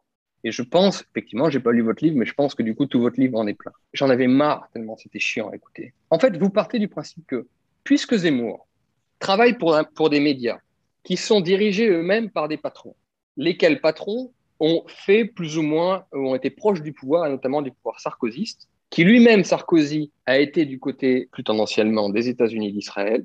Vous faites de Zemmour le dépositaire et le responsable de la politique de Sarkozy, des États-Unis et d'Israël. Voilà quel est votre raisonnement circulaire, totalement absurde, parce qu'à chaque étape, c'est n'importe quoi. J'invite tout le monde à écouter la première partie du débat que vous avez avec Bergeron. Vous, passez votre temps à expliquer à quel point la politique de Sarkozy a été néfaste. Et là-dessus, c'est absurde parce que je suis absolument d'accord. Je suis un anti-néocon depuis le départ, toute, ma trajectoire politique le prouve. Je ne supporte pas les ingérences étrangères dans les pays, notamment arabes et dans tous les autres pays. Et s'il y a une chose, justement, où Zemmour a toujours été relativement clair, c'est qu'il s'est toujours opposé aux ingérences dans les pays étrangers, au point même qu'il en est même à dire qu'il faudrait se retirer du Mali aujourd'hui. Donc, il a, et ça, je vous assure que j'aurais vomi Zemmour s'il avait dit qu'il fallait s'ingérer en Syrie à une époque où moi-même j'étais très investi dans ce qui se passait en Syrie pour plein de raisons, à la fois politiques, idéologiques et personnelles. J'aurais vomi Zemmour et j'aurais été le premier. Justement, ce que j'ai toujours aimé chez Zemmour, c'est qu'il est l'inverse de votre thèse, à savoir qu'il est devenu néocon. Vous, vous basez toute votre idée de dire c'est devenu un néocon parce que maintenant il focalise sur l'islam. Mais je peux vous expliquer pourquoi aujourd'hui il focalise davantage sur l'islam. Mais ce qui est l'essence même des néoconservateurs, des faucons que je ne supporte pas plus que vous, n'est pas le fait de focaliser sur l'islam, ou du moins pas seulement, c'est le fait d'avoir envie que l'Occident droit de l'homiste s'ingère, c'est-à-dire envahisse, en gros, fasse la guerre aux puissances étrangères. Ce qui n'est absolument pas le cas d'Éric Zemmour. À moins que vous me prouviez le contraire, il s'est toujours opposé aux ingérences occidentales dans les pays étrangers. De dire qu'en fait, parce qu'il travaille au Figaro, lequel est dirigé par Dassault, lequel a eu des contrats avec l'Arabie Saoudite et a fait la campagne de Nicolas Sarkozy, alors Zemmour est responsable de Sarkozy. D'accord. Tout, tout votre raisonnement tient là-dessus. D'accord, je peux répondre? Vas-y. C'est bon? Ok. Par rapport à la thèse de Huntington, la thèse de Huntington, elle n'est pas très compliquée. Ce qu'il dit, c'est que la géopolitique est guidée par des blocs civilisationnels qui ont des attaches entre elles. Il dit que le monde musulman a naturellement, donc les pays qui composent le monde musulman auraient naturellement des attaches. Et il va même plus loin. Il dit que par exemple, le monde musulman, qui aurait une sorte de presque d'unité, est rattaché à d'autres blocs civilisationnels. Et il parle notamment de la Chine, de la Chine confucéenne. Et en fait, Samuel Huntington désigne comme ennemi ces aires civilisationnelles. Il le dit clairement. Et je peux même vous le citer très précisément, puisqu'il dit- Évidemment, il y a plein de raisons pour ça. Attendez, je, je- je termine. Laissez-le parler. ouais. Vous me dites que je ne l'ai pas lu, je peux même vous le citer très précisément par rapport à la Chine, où il dit qu'à l'avenir, donc là on est euh, dans les années 90, il faudra favoriser ou en tout cas tendre la main à une certaine élite économique chinoise qui viendrait du sud de la Chine, qui aurait une montée en puissance et qui supplanterait les apparatchiks du Parti communiste chinois. Donc c'est ça Samuel Huntington. Mais mon travail n'est pas basé sur Samuel Huntington, bien que je l'ai lu. Moi, je parle de la stratégie du choc des civilisations. Ce terme de choc des civilisations a été enseigné à Samuel Huntington par celui dont il était le secrétaire personnel, qui s'appelle Bernard Lewis. Bernard Lewis, qui est un gé- géopolitologue important, qui a euh, collaboré d'ailleurs avec Brzezinski, qui est un théoricien de l'arc de. Ouais. Bernard Lewis, qui a la triple nationalité britannique, israélienne, américaine, et qui a d'ailleurs contribué à pousser avec le lobby pro-israélien les États-Unis à l'époque de Dick Cheney et de George W. Bush en guerre contre l'Irak. Mais mon livre, mon premier livre, Sources et genèse messianique du sionisme de l'Europe médiévale au choc des civilisations, montre que comme beaucoup d'idées religieuses qui ont été sécularisées, eh bien, ça- euh, Bernard Lewis, lui, a sécularisé une idée qui est celle de l'opposition, en fait une stratégie d'opposition entre le monde, le monde chrétien et le monde musulman. Et là, ça remonte euh, au Moyen Âge, donc je ne vais pas vous faire tout un développement ici. Mais même avant Bernard Lewis, celui qui a parlé de choc des civilisations, le terme vient de Arnold Toynbee, qui en 1947 a écrit un livre qui s'appelle L'islam, l'Occident et le futur. Et la thèse d'Arnold Toynbee n'est absolument pas celle de Bernard Lewis dix ans plus tard. Bernard Lewis ne reprend que le terme, mais en fait, il pervertit la thèse. La thèse d'Arnold Toynbee, c'était de dire qu'il y a un choc de civilisation, mais non pas entre chrétiens et musulmans, mais entre le monde moderne, la modernité et toutes les traditions y compris la tradition musulmane, et d'abord chrétienne, puisque la modernité a d'abord détruit le christianisme en Occident. Parenthèse fermée. Maintenant, par rapport à Zemmour et ses patrons, vous auriez dû écouter le débat jusqu'au bout parce que j'ai été précis là aussi sur Zemmour. Là, pour le coup, le véritable sophiste, c'est Zemmour. Pourquoi? Parce que il nous dit, par exemple, en 2007, pendant la campagne présidentielle, que Nicolas Sarkozy, j'ai rapporté son article hein, et je le mentionne aussi dans mon livre, il dit que Nicolas Sarkozy est un social-bonapartiste et qu'il est l'héritier des croisades et de Valmy. C'est ce que dit Zemmour. C'est-à-dire que Zemmour, qui connaît Nicolas Sarkozy depuis 20 ans, il se tutoie, il se tutoie, il fait campagne pour Nicolas Sarkozy, qu'il désigne comme social-bonapartiste, euh, héritier des croisades, etc., alors qu'il sait que c'est faux. Sarkozy est depuis longtemps l'homme des réseaux. Il est depuis longtemps l'homme l'homme des Américains. Il a même un frère qui est rattaché à une grande entreprise américaine qui s'appelle Carlyle, dirigée à l'époque par Frank Carlucci. Il sait que c'est l'homme des réseaux pro-israéliens. Les réseaux pro-israéliens, ça existe. Tout le monde le sait. Donc Sarkozy a vendu, Zemmour a vendu du Sarkozy. Il a validé répondre sur ce sujet. Attendez, je continue. Je continue pour Très bien, bien, très bien. vous montrer l'évolution de Zemmour. Avant, il ne parlait pas d'islam, Zemmour. Il parlait d'immigration. Il parlait d'immigration et était focalisé aussi sur questions économiques en disant que l'immigration posait un véritable problème. Là, il reprenait la thèse marxiste et dans les années qui, jusqu'à 2012, 2013, voire même 2014, Éric Zemmour était euh, pour la sortie de l'euro en disant que c'était une monnaie catastrophique, etc. A raison. Il était pour la sortie de l'Union européenne. Il a totalement changé de discours aujourd'hui. Mais aujourd'hui, qu'est-ce qu'il vous dit? Il vous dit, par exemple, je vous donner un, exemple de double discours parce qu'on n'est pas là que pour parler d'islam. Il dit, j'ai beaucoup de choses à reprocher aux technocrates de Bruxelles. Ah oui, mais je suis contre la sortie de l'Union européenne. Je suis contre les effets économiques de l'euro, mais je suis pour rester dans l'euro. Marianne, etc., ont rapporté un certain nombre d'articles récemment. Quand il a rencontré au mois de juin De Castries, patron d'AXA, membre éminent du groupe Bilderberg, le patron d'M6 et deux autres patrons dont j'ai oublié les noms, Stanislas Hertzmann ou je ne sais quoi, il leur dit Moi, mon programme, je n'ai pas de programme économique révolutionnaire. Si j'arrive au pouvoir, je m'occuperai d'une chose c'est du choc des civilisations. Point barre. Zemmour, il mentionne Samuel Huntington, mais pas seulement Samuel Huntington. Il mentionne aussi Bernard Lewis, surtout Bernard Lewis, en réalité, par rapport à l'islam, en disant que euh, le monde chrétien et le monde musulman sont en réalité ontologiquement voués euh, à se détruire les uns les autres. Mais là où ça devient plus intéressant encore, c'est quand on rentre dans le détail. Éric Zemmour a par exemple déclaré sur CNews, ça je l'ai rapporté dans mon livre, preuve à l'appui, il a déclaré Je suis favorable à une alliance avec l'Arabie saoudite, nous sommes ensemble en Libye, etc.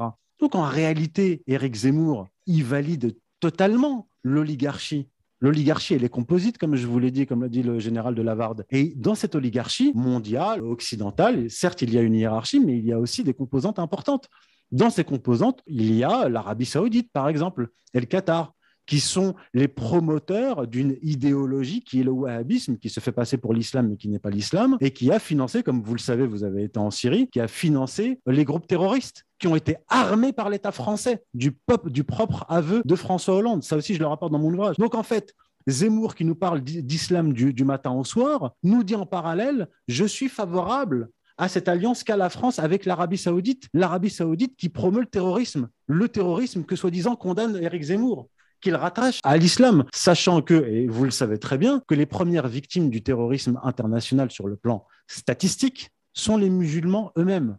Et donc, comprendre simplement qu'il y a une évolution du discours et que, tiens, le discours d'Éric Zemmour est favorable à tel ou tel candidat, et il se trouve que ce candidat pour ne pas le nommer Nicolas Sarkozy, est lié au propre patron d'Éric Zemmour, et même de ceux qui font de la retape pour lui, comme par exemple Iskandar Safa. Iskandar Safa, il n'est pas juif, c'est un chrétien libanais, ami de Sarkozy, qui a négocié des contrats d'armement importants entre la France et l'Arabie saoudite, donc État qui est promoteur du terrorisme international et qui d'ailleurs a été sous mandat international d'Interpol pendant un certain nombre d'années. Et il se trouve simplement que les patrons d'Éric Zemmour et ceux qui font la promotion d'Éric Zemmour sont des proches de Sarkozy, du néoconservatisme. Et il se trouve que justement, Éric Zemmour a adopté ce discours néoconservateur. D'ailleurs, il se réclame des maîtres à penser du néoconservatisme, dont fait partie Bernard Lewis. C'est factuel. Et là, vous devriez lire mon livre. Pour 245 pages, il y a 400, notes de bas de page. Julien, répondez, vous êtes référencé. Oui, alors j'ai déjà expliqué que Zemmour ne pouvait par nature ne pas se rattacher au courant néoconservateur dans la mesure même où l'identité profonde du néoconservatisme, des fameux faucons avec euh, Rumsfeld et tout le reste, c'est de vouloir attaquer des autres pays pour imposer une certaine logique humanitaire. au prétexte, sous prétexte humanitaire, c'est Bernard-Henri Lévy typiquement, c'est Glucksmann, ce sont des gens comme ça qui sont des néoconservateurs. Zemmour a toujours été anti-ingérence occidentale et en tout cas surtout française. Donc par nature même, que vous le vouliez ou non, il ne peut pas se rattacher au courant néoconservateur. Sauf, et ça c'est vous qui le pensez, qui le dites, sur la question de l'islam. Et on va y venir. Alors simplement une petite parenthèse.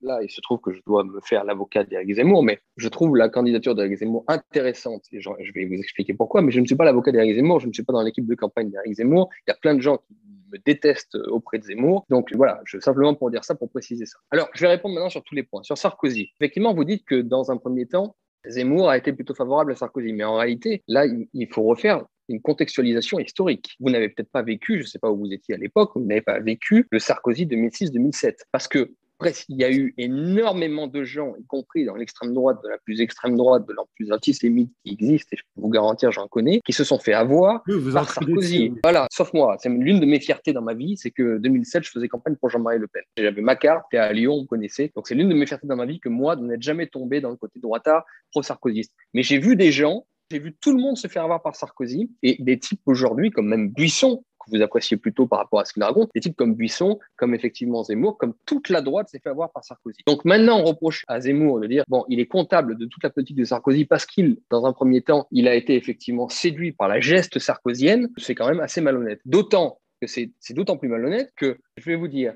les critiques les plus acerbes que j'ai pu lire, que j'ai pu entendre sur Sarkozy et sa politique sont très souvent venues de Buisson dans le deuxième temps, mais de Zemmour extrêmement vite. Zemmour a extrêmement rapidement attaqué Sarkozy sur le fait qu'il trahissait la droite, qu'il trahissait la campagne qu'il avait faite en 2007 et tout le reste. Donc vous, tout votre postulat intellectuel et idéologique et votre sophisme, c'est de dire, bon, bah, puisqu'il a été séduit par Sarkozy, il est comptable de sa politique. Mais c'est faux. Toute la droite s'est finiquée par Sarkozy, sauf quelques rares exceptions. Et je vous dirais même un truc. C'est rigolo, allez chercher, allez chercher une vidéo d'Alain Soral, je me rappelle, j'étais gamin quand je l'avais vu, qui est en train de picoler le soir de l'élection de Nicolas Sarkozy. Et même Soral dit, bon, bah, après tout, on verra. Hein. C'est vrai que si, Sarkozy nous débarrasse de la RACA, il fait ce qu'il dit, bah, pourquoi pas. C'est-à-dire que même les gens parmi les plus normalement méfiants vis-à-vis du, système, Sarkozy était un prestidigitateur excellent. Même Soral, sur le coup, il dit, bon, bah, pourquoi pas. En fait, il a eu tout le monde, Sarkozy. Donc, vous pouvez pas accuser Zemmour d'être coupable de Sarkozy parce qu'il s'est fait avoir dans un premier temps. Première chose. Deuxième Deuxièmement, pourquoi est-ce qu'il parle d'islam et pourquoi est-ce qu'il parle effectivement de l'immigration et de plus en plus d'islam? Je vais vous répondre pourquoi moi je trouve la candidature d'Aix-Zemmour intéressante. c'est là où effectivement nous nous séparons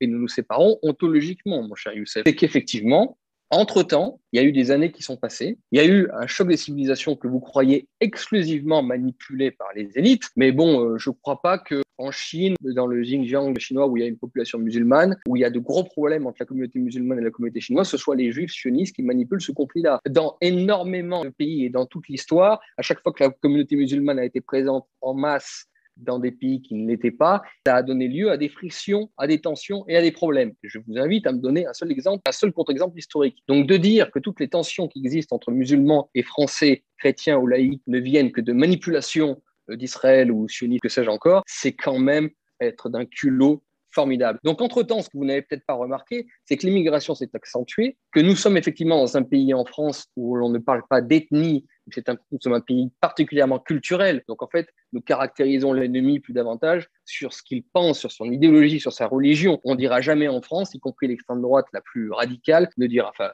la droite en tout cas, n'ira jamais dire je suis contre un tel parce qu'il est de sang arabe, berbère ou africain la France est un pays culturel, donc effectivement, il est beaucoup plus intéressant d'un point de vue rhétorique de parler d'islam, même si moi, par exemple, l'islam en tant que tel, ça me gêne. Moi, je préfère parler d'immigration parce que moi, j'ai une vision ethnique et biologique des choses, tandis que je trouve l'islam comme étant, en tout cas, l'islam marocain, par exemple, le soufisme et tout ça, comme étant plutôt une belle religion. Vous voyez, j'ai jamais été anti-islam comme peuvent l'être effectivement les droitards. Mais moi, je suis sur le côté ethnique, mais je sais qu'en France, le discours ethnique ne passera jamais. Donc Zemmour, comme tous les droitards, se met petit à petit à parler d'islam parce que c'est le fait culturel, c'est le seul fait culturel que les Français peuvent comprendre. Et ce choc des civilisations intra-français n'a pas eu besoin ni des juifs, ni des sionistes, ni de quelconque manipulation pour exister. Les jeunes qui doivent affronter les racailles, les emmerdes qu'il y a en permanence, les attentats terroristes, sont aussi des choses automotrices. C'est-à-dire que l'avantage de la pensée conspirationniste, c'est toujours de vous déresponsabiliser.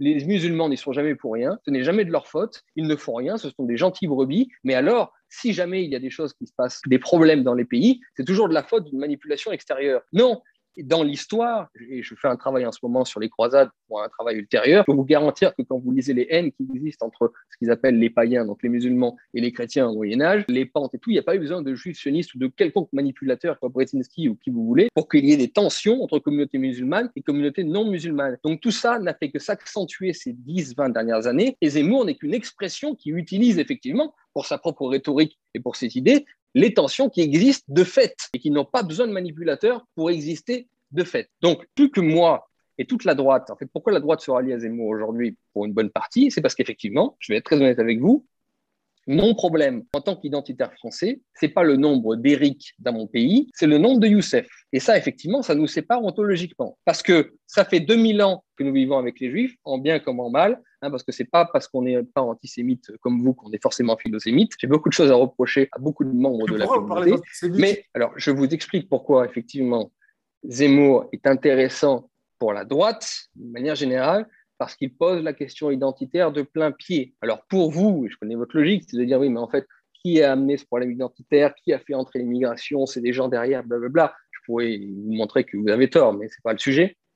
Simplement, la question identitaire est une question cruciale parce qu'en fait, c'est une question qui est humaine. Vous, Youssef Indy, vous vous rattachez par nature à la sphère orientale, à la sphère musulmane. Et, à la limite qu'un jour, qu'un jour, qu'un jour, attendez, Zemmour, il, est quoi? Eh ben, eh ben, Zemmour, eh ben, je, je, moi, vous savez ce que ça veut dire? Eh ben, non, non, Olivier, Azmour, c'est du berbère, ça, ça veut dire. Moi, je souhaite. Racialement, moi, je souhaite... il est comme moi, en fait. Oui, mais, mais, mais, religion. mais Zemmour, une religion que vous ne pouvez pas attaquer. Zemmour ne menace pas. Je peux attaquer, on peut parler du judaïsme si vous voulez. C'est ça le problème que vous avez avec moi. C'est qu'en fait, je suis très libre sur, sur, tous les sujets. Moi, je ne suis pas menaçant, je ne vais pas vous manger. Aujourd'hui, non, non, aujourd'hui, effectivement, le problème français, le problème ouest européen, est un problème identitaire par rapport à la masse. C'est la masse. On est d'accord là-dessus? Et ben voilà. Donc, effectivement, moi, ce qui m'intéresse en tant que Français identitaire, c'est qu'on pose la question de l'identité de plein pied dans le débat. Que ce soit Pierre-Paul Jacques qui le pose, ne m'intéresse pas je veux qu'on pose ce débat. Il se trouve que Marine Le Pen, pour plein de raisons sur lesquelles nous pourrions revenir si vous voulez, mais on n'a pas le temps, a décidé sur ces questions de mettre de l'eau dans son vin. Très bien. Je veux quelqu'un qui pose toutes ces questions parce qu'elles sont importantes. Pourquoi?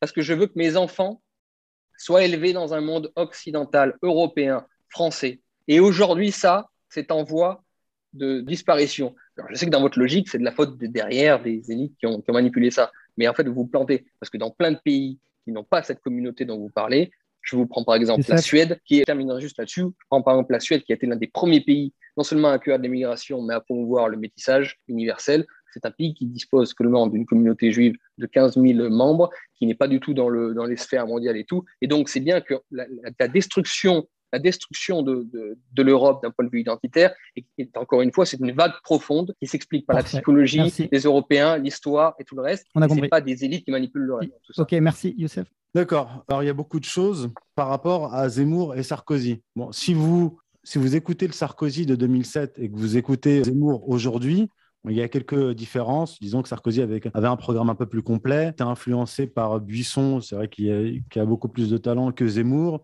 Sur le plan économique, il parlait même de préférences communautaires. Bon, mais si on écoute aujourd'hui Zemmour, qu'est-ce qu'il dit? Il est, donc, sur le plan économique, je l'ai dit, hein, pour l'euro, pour l'Union européenne. Donc ça veut dire qu'il ne pourra pas combattre le libre-échange, puisque l'Union européenne l'en empêche. Il ne pourra pas redresser économiquement le pays, puisque l'euro est à la taille de l'économie allemande.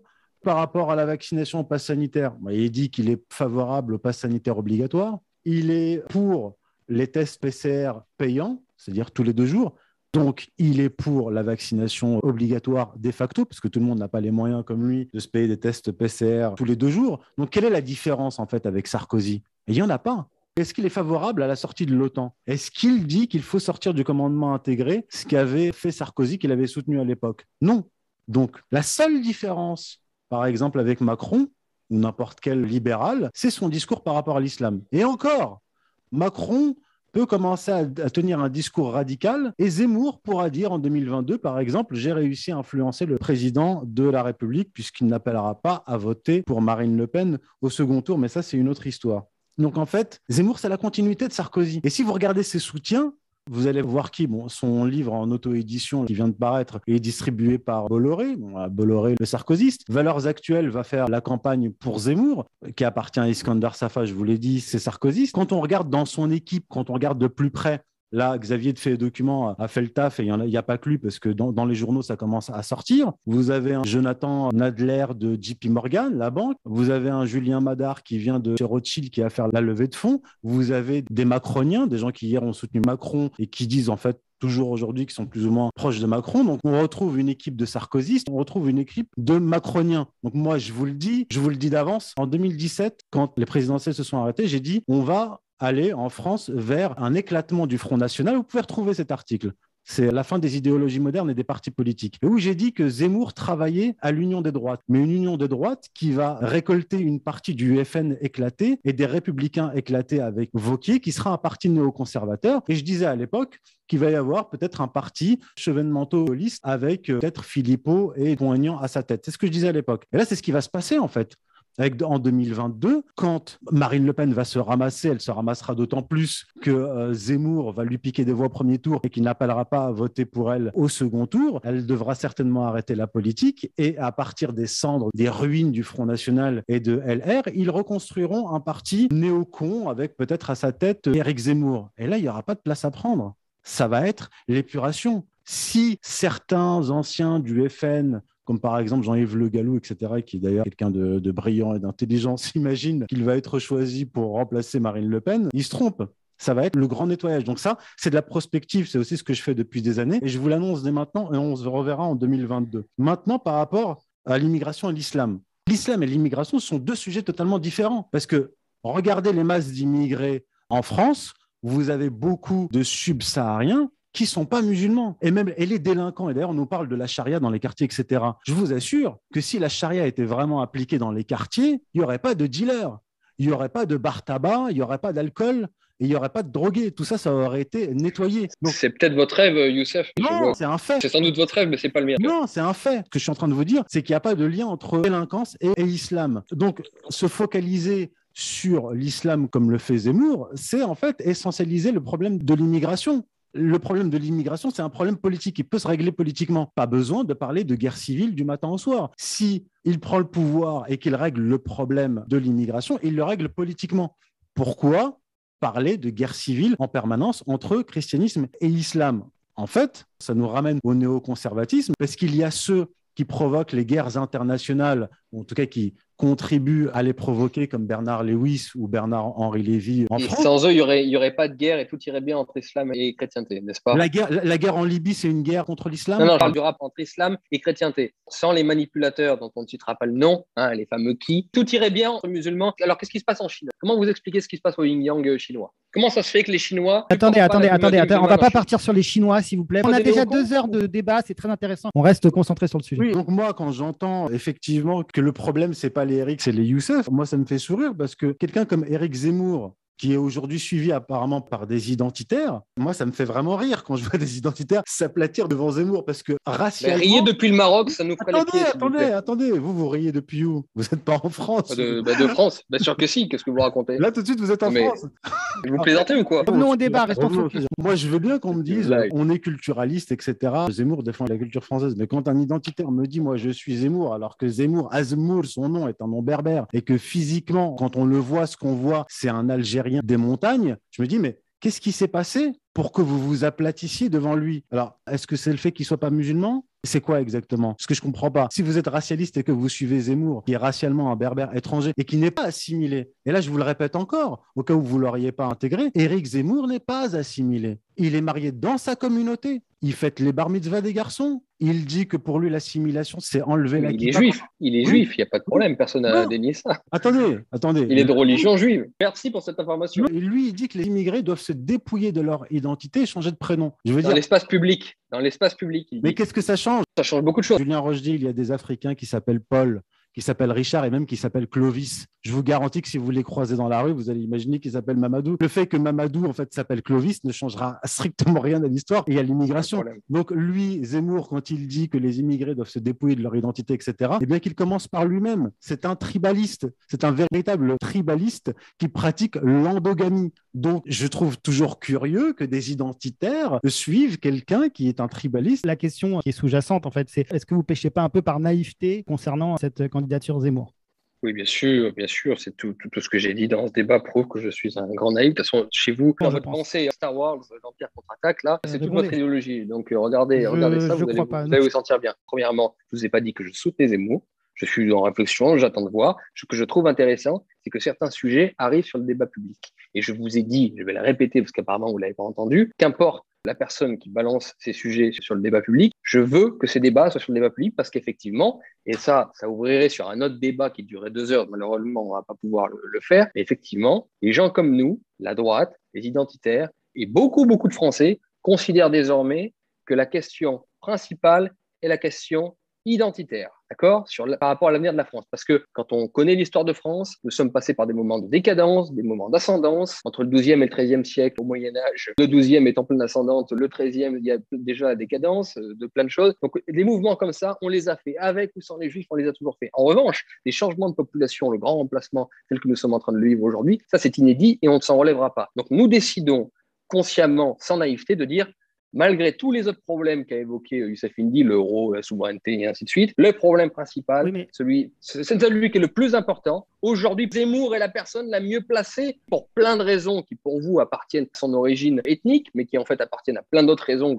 J'en ai marre, on va arrêter le débat, mais je pourrais vous expliquer pourquoi Zemmour est arrivé là aujourd'hui.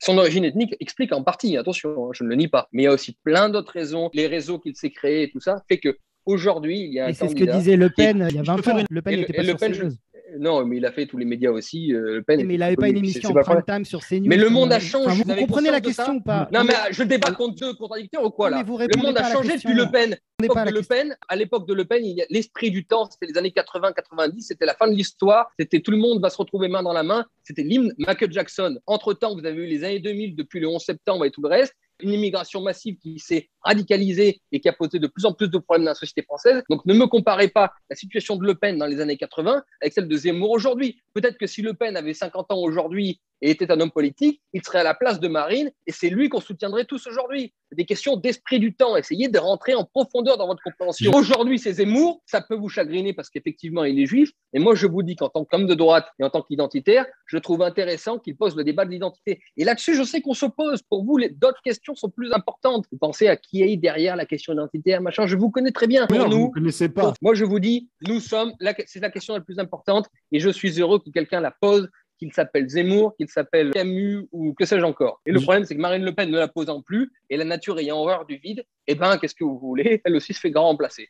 se fait grand remplacer. D'ailleurs, c'est intégré par quelqu'un comme Damien Drieux qui avoue, qui dit Zemmour est un bulldozer parce qu'il peut dire ce qu'il dit puisqu'il n'est pas français de souche. C'est la logique même, effectivement. Vous avez intégré la soumission, c'est-à-dire que vous avez intégré. Vous n'avez Parlez. aucune leçon de soumission à me donner. Une Allez les donner au. Maroc. C'est par lucidité, c'est par lucidité totale que je dis, que je trouve intéressant, que quelqu'un apporte certaines thématiques qui me sont importantes pour moi. Je comprends qu'elles ne le soient absolument pas pour vous, parce que vous, vous n'en avez rien à foutre que l'Occident reste blanc et chrétien. Mais moi, je vous le dis, ça m'intéresse, d'accord? Donc, quiconque apporte ces thématiques dans le débat public m'intéresse, qu'il soit de n'importe quel Dit dont j'ai oublié, le nom, pose la question identitaire, eh bien, je le retweet et je le soutiens. Parfait, on a compris. Alors même qu'il est africain. On a Voilà, parce que compris, c'est la question la plus importante pour nous. Et c'est Oui, ce qui nous sépare. C'était pas la question. C'était pas la question que je vous avais posée. Voilà, c'est tout. Absolument la question que vous m'aviez Non, je- posée. bon bref. Ça veut simplement Exactement la question. Non, ça veut simplement dire que. Alors, vous dites qu'il n'y a pas de pouvoir juif, etc. Mais vous êtes en train de me dire. Non, j'ai pas dit ça. J'ai D'accord. pas dit ça.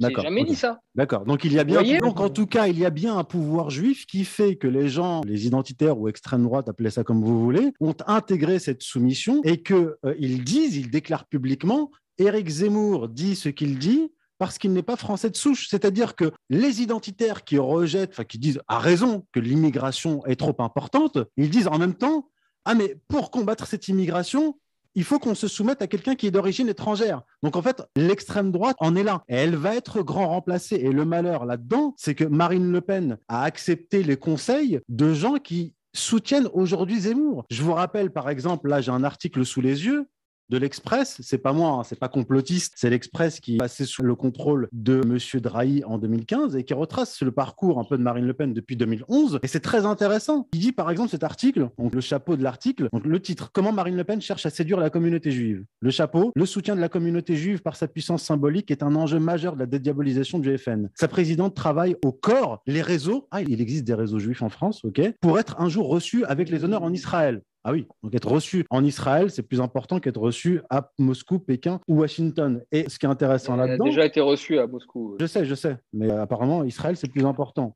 Elle disait Marine Le Pen, le jour où on comprendra que des juifs nous soutiennent, on aura gagné la dédiabolisation. Donc, en fait, la condition, donc le cœur de la dédiabolisation, apparemment, c'est la question juive. Et là, on en vient à Monsieur Goldnadel, qui disait, donc, début 2011, quand Marine Le Pen allait prendre la tête du parti, lors d'un tête-à-tête avec Marine Le Pen, qui lui demandait, il lui proposait, il disait, sinon de tuer le père, au moins de se mettre à jour avec la Shoah. Elle, a fait les deux dans le mois qui a suivi et dans les années qui ont suivi. Et M. Kuckerman, le patron du CRIF, avait dit qu'elle était fréquentable, pour revenir ensuite sur ses propos en disant « Nous devons être exemplaires et sans faille dans le rejet des héritières de Jean-Marie Le Pen », en parlant de Marion et de Marine Le Pen. Elle a suivi ses conseils. Ensuite, ce qui s'est passé, c'est que des gens aussi proches de Goldnadel Golnadel est avocat aussi de. Donc, donc elle fait partie de l'Empire. Ce que je suis en train d'expliquer, c'est qu'elle est en train d'être liquidée par les gens qui lui ont dit que son salut passait par la soumission. Elle s'est soumise, elle a été liquidée, et maintenant elle va être remplacée par. Mais pareil, par vous Zemmour. comprenez rien, vous comprenez rien, vous- et tout part, tout part d'en haut. Voilà, encore une fois, on en revient à ce que je vous disais dès le Non. départ. La vague et puis l'écume. Vous, vous croyez que Le- tout est manipulé le- de l'avant. Vous n'avez pas connu le Front National de l'intérieur. Je peux vous dire que ce qui s'est liquidé dans le Front National n'est pas venu des élites qui choisissent ou je sais pas quoi, mais de, de la structure interne même du Front National. Voyez, c'est qu'en fait, pour vous, tout est top-down, tout vient d'en haut. Et le bas n'existe pas. En fait, le bas n'est que déterminé, n'est qu'influencé par la décision d'élites, de gens qui choisissent au préalable et avant, alors qu'en fait, Attendez. Vous savez, le, haut, c'est le fond qui remonte à l'extérieur. hein. Attendez, Zemmour, c'est par la force du poignet qu'il est, de- qu'il est en train de devenir le leader de l'extrême droite identitaire. Il n'a pas été parachuté, il n'est pas venu par le haut, c'est pas par les médias qu'il est arrivé. Si Zemmour, est, tout seul. non, mais parce qu'il est rentré petit journaliste et, qu'il, et par son talent, il est arrivé là où il est. Je sais que ça vous gêne parce que vous, forcément, aucune Mais réussite n'est possible. propulsé. Que c'est, comme, c'est comme quand vous parlez de Philippot ou de Onfray ou je sais pas quoi, c'est que dès qu'on passe à la télé, dès qu'on a un peu de succès, c'est jamais en vertu de choses qui peuvent venir nous-mêmes et du talent et de la réaction publique, c'est toujours évidemment parce qu'on est sélectionné d'en haut. vous- Mais c'est votre logique complotiste. C'est pas une logique, c'est c'est pas une logique une logique. C'est des faits. Il n'y a Non, rien qui vient d'en bas, il n'y a rien de naturel, tout vient d'en haut. Je vais vous citer une petite anecdote pour rigoler et on terminera, parce que je pense que l'heure passe on terminera là-dessus. Un jour, j'étais responsable du Front National de la Jeunesse et un jour, un matin, je vais prendre mon café et je croise Léa Salamé, qui à l'époque dirigeait une émission de télévision sur, c'est pas CNews, c'était iTélé, et elle avait, à l'heure à l'heure de Zemmour aujourd'hui, elle avait un, elle avait donc un talk show qui était extrêmement suivi, qui faisait beaucoup de parts d'audience. Et il se trouve que Léa Salamé, en deux ans, n'avait jamais, jamais invité un membre du Front National. Et je passe comme ça, et je la vois, et je vais lui parler, je lui dis culot, j'y vais, j'ai bonjour Salamé, alors euh, ça va? Et il se trouve qu'elle était en train de lire Public, elle était en Voici, un magazine de merde. Et là, elle se dit, Oh, j'ai honte, vous me voyez en train de lire ça et tout, et on commence à plaisanter là-dessus. Et elle me dit du coup, bah, écoutez, qu'est-ce que vous faites jeudi prochain? Je sais plus, je vous invite à mon émission. Et du coup, j'ai été la première personnalité à passer sur iTélé du Front National dans ce moment où il y avait beaucoup de, beaucoup de vues. Et en fait, après moi, d'autres personnes du Front National sont arrivées et tout ça. C'est-à-dire que des logiques humaines, des logiques hasardeuses parfois, peuvent aussi expliquer l'histoire. Et vous, en fait, comment les Youssef Indy de l'époque auraient réagi hein? Parce que je vais vous expliquer, je vais vous dire. Vous, vous auriez vu Julien Rochdy arriver d'un coup sur iTélé, alors même que Léa Salamé n'avait jamais invité quelqu'un du Front National depuis deux ans et que c'était pas normal. Eh bien, vous auriez dit quoi? vous auriez dit quoi? Mais qu'aurait dit un Youssef Indy Il aurait dit, eh bien, le patron du télé a changé, il a des rapports avec un tel, consigne a été donnée d'inviter désormais non, des gens du Front National. Non. Parce que tout vient d'en haut, d'après vous. Mais non, alors qu'il y a des mais choses Youssef, d'en bas, vous en répondez. fait. On ne peut pas mettre sur le même plan quelqu'un qui est invité une fois quelque part sur un média et quelqu'un qui ça, est propulsé. National a été invité après. pas pas il comprendre. répond, il Entre quelqu'un qui est omniprésent dans les médias chaque semaine, en prime time, toutes Parce les fait de l'audience et qu'il plaît. Il plaît. Dieu donnait aussi le plaisir à Alain Soral, que vous connaissez très bien d'ailleurs aussi. Il paye le dimanche quand il passait à la télévision. Vous savez, vous, vous Je prenez. peux vous expliquer. Non, moi je vais vous expliquer quelque chose. Je vais vous expliquer quelque chose. Un de mes éditeurs, mon principal chose, éditeur. Sigest, il paye une société de publicité pour avoir un encart publicitaire pour deux de mes livres. Du Brexit au Gilet jaune, la mystique de la laïcité. C'est accepté pour passer dans Marianne, d'accord? La société valide, mon éditeur paye, d'accord? Ça a été rejeté.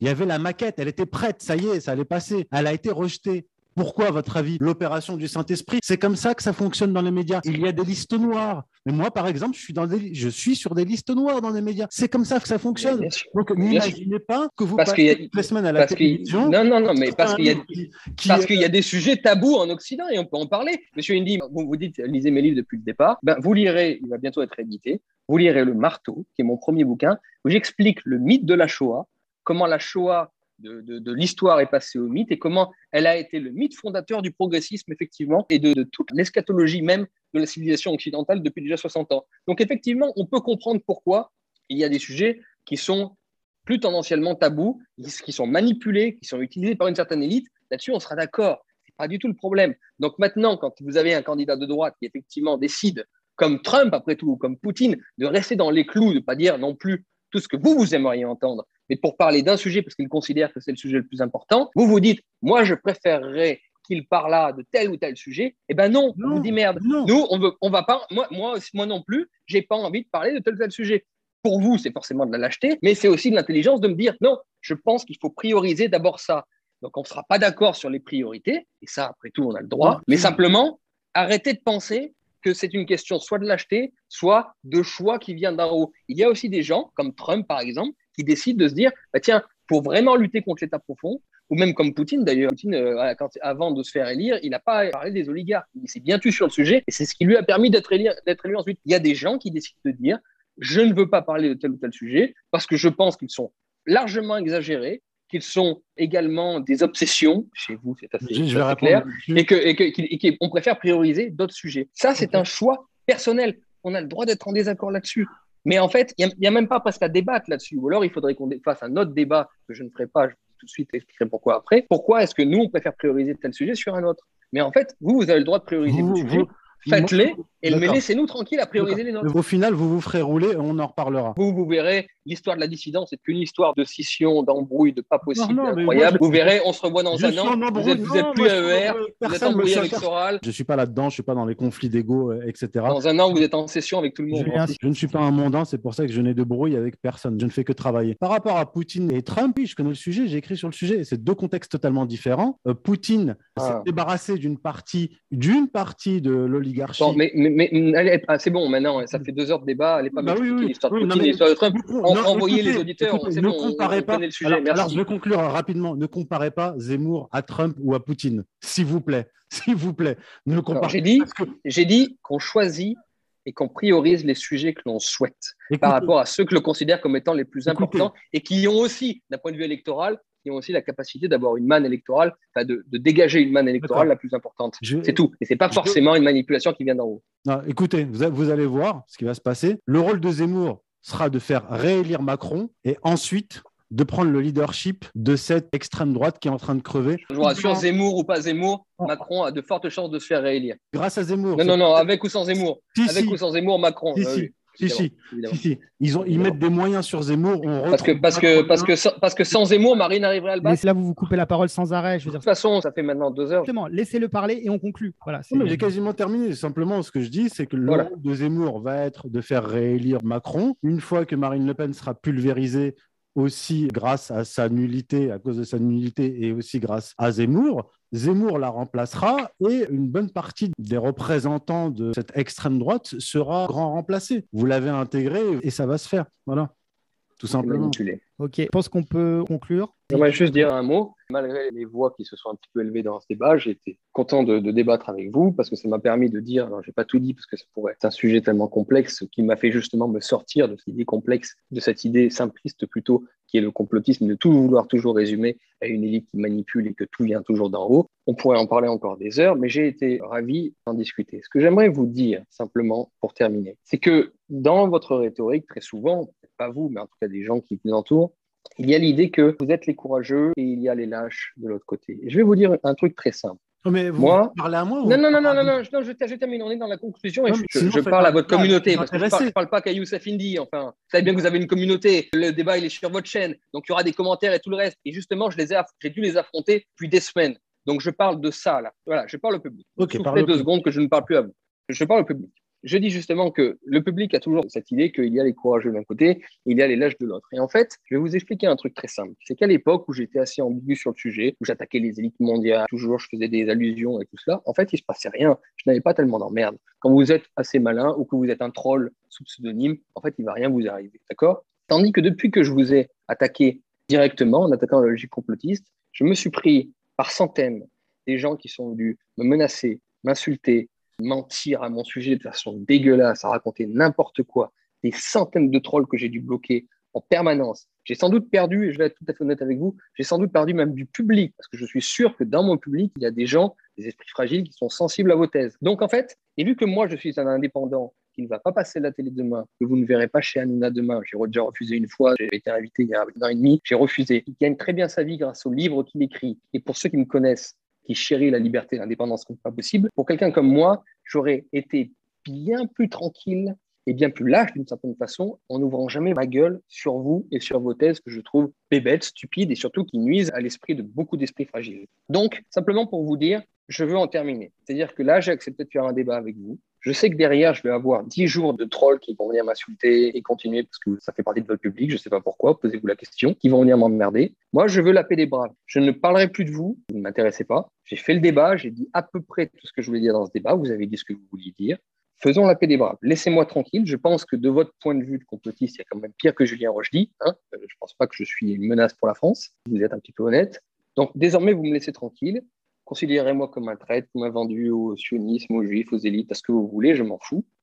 Laissez-moi tranquille, je vous laisserai tranquille. Nous avons débattu, je pense, honnêtement chacun avec Youssef. Désormais, les choses sont claires. Je ne parlerai plus de vous. Je ne répondrai pas si jamais il y a des attaques qui viennent de votre camp, qui viennent encore de votre camp. Je ne répondrai pas, sauf si jamais ce sont des mensonges trop violents, mais je ne veux pas répondre. Donc sachez que voilà, je ne répondrai pas. C'est fini pour moi, d'accord? J'ai débattu avec vous, nous n'avons rien à faire ensemble.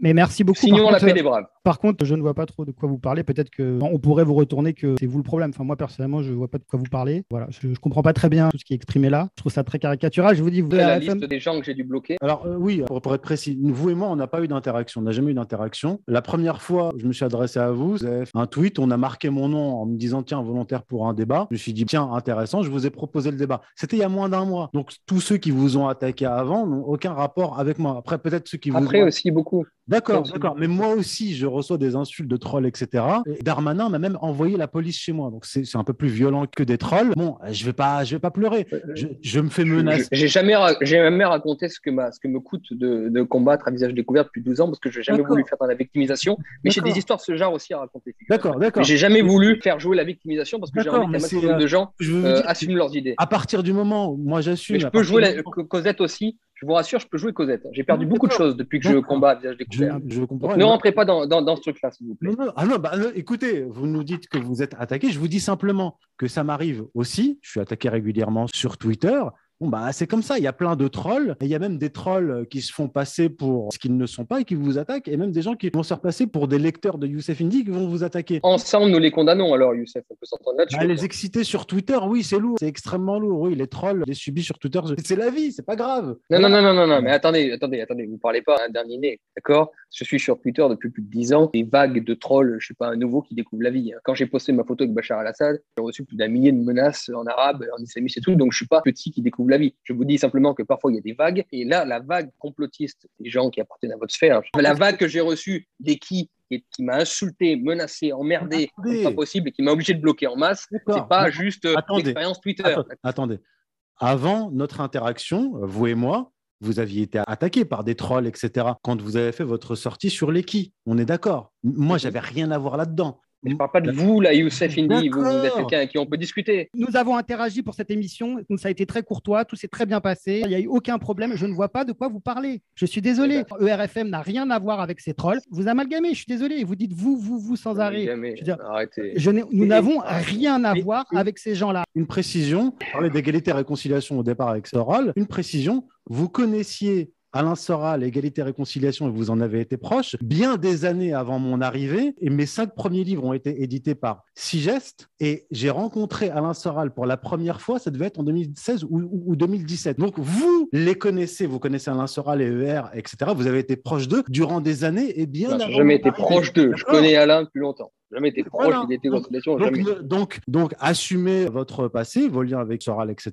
Et il C'est moi qui en ai parlé, alors je l'assume, qu'est-ce que vous racontez? Voilà. Moi qui dis que je connais Soral et que je l'ai même vu cet été, donc on se connaît. Il n'y a pas de Voilà. problème, on discute, on débat, on n'est pas d'accord, mais on discute. Donc j'ai j'ai pas le problème d'assumer ou pas mes, mes idées. Vous avez été passé. Ça n'a rien à voir. par égalité et réconciliation. Je dis, D'accord. je dis simplement Arrêtez. On je a compris, je on a compris, je Julien. Vous l'avez dit plusieurs fois. j'ai débattu avec vous. Est-ce qu'on peut conclure? Non, laissez-moi Youssef allait conclure. Et moi, je vais vous laisser tranquille. Youss- Youssef allait conclure. Je conclus juste là-dessus. Je dis, Julien Rochdy a été proche d'Alain Soral et d'égalité et réconciliation durant des années. Je connais Alain Soral depuis des années. Quand on se rencontre, on discute. Mais était proche d'égalité et réconciliation. Vous, vous récitez par cœur tout ce qu'il raconte depuis 15 ans. Lisez les livres. Arrêtez Oui, de parler pour rien dire. on vous, on l'enverra, Julien. à la- on virgule arrêter. près, euh, Julien, on va arrêter parce que là, ça n'a pas de sens. tentez un peu Julien, d'originalité. Je pense qu'on va conclure ce débat. Qu'on va arrêter parce que là, je pense que ça dérape. Julien, je suis désolé que ça se termine comme ça. C'était pas du tout. Il faut être En respectueux. en tout cas, je pense que Youssef, vous pouvez lui offrir votre livre. Je pense qu'il sera ravi de le lire. Julien, vous pouvez également lui offrir votre livre et il sera ravi de le lire. Merci beaucoup. Merci. Je vous Allez, souhaite ciao. une très très bonne soirée. Merci. À bientôt. La marche du monde. Choisis la pilule bleue et tout s'arrête. Youssef Indy. Choisis la pilule rouge, tu restes au pays des merveilles. La marche du monde.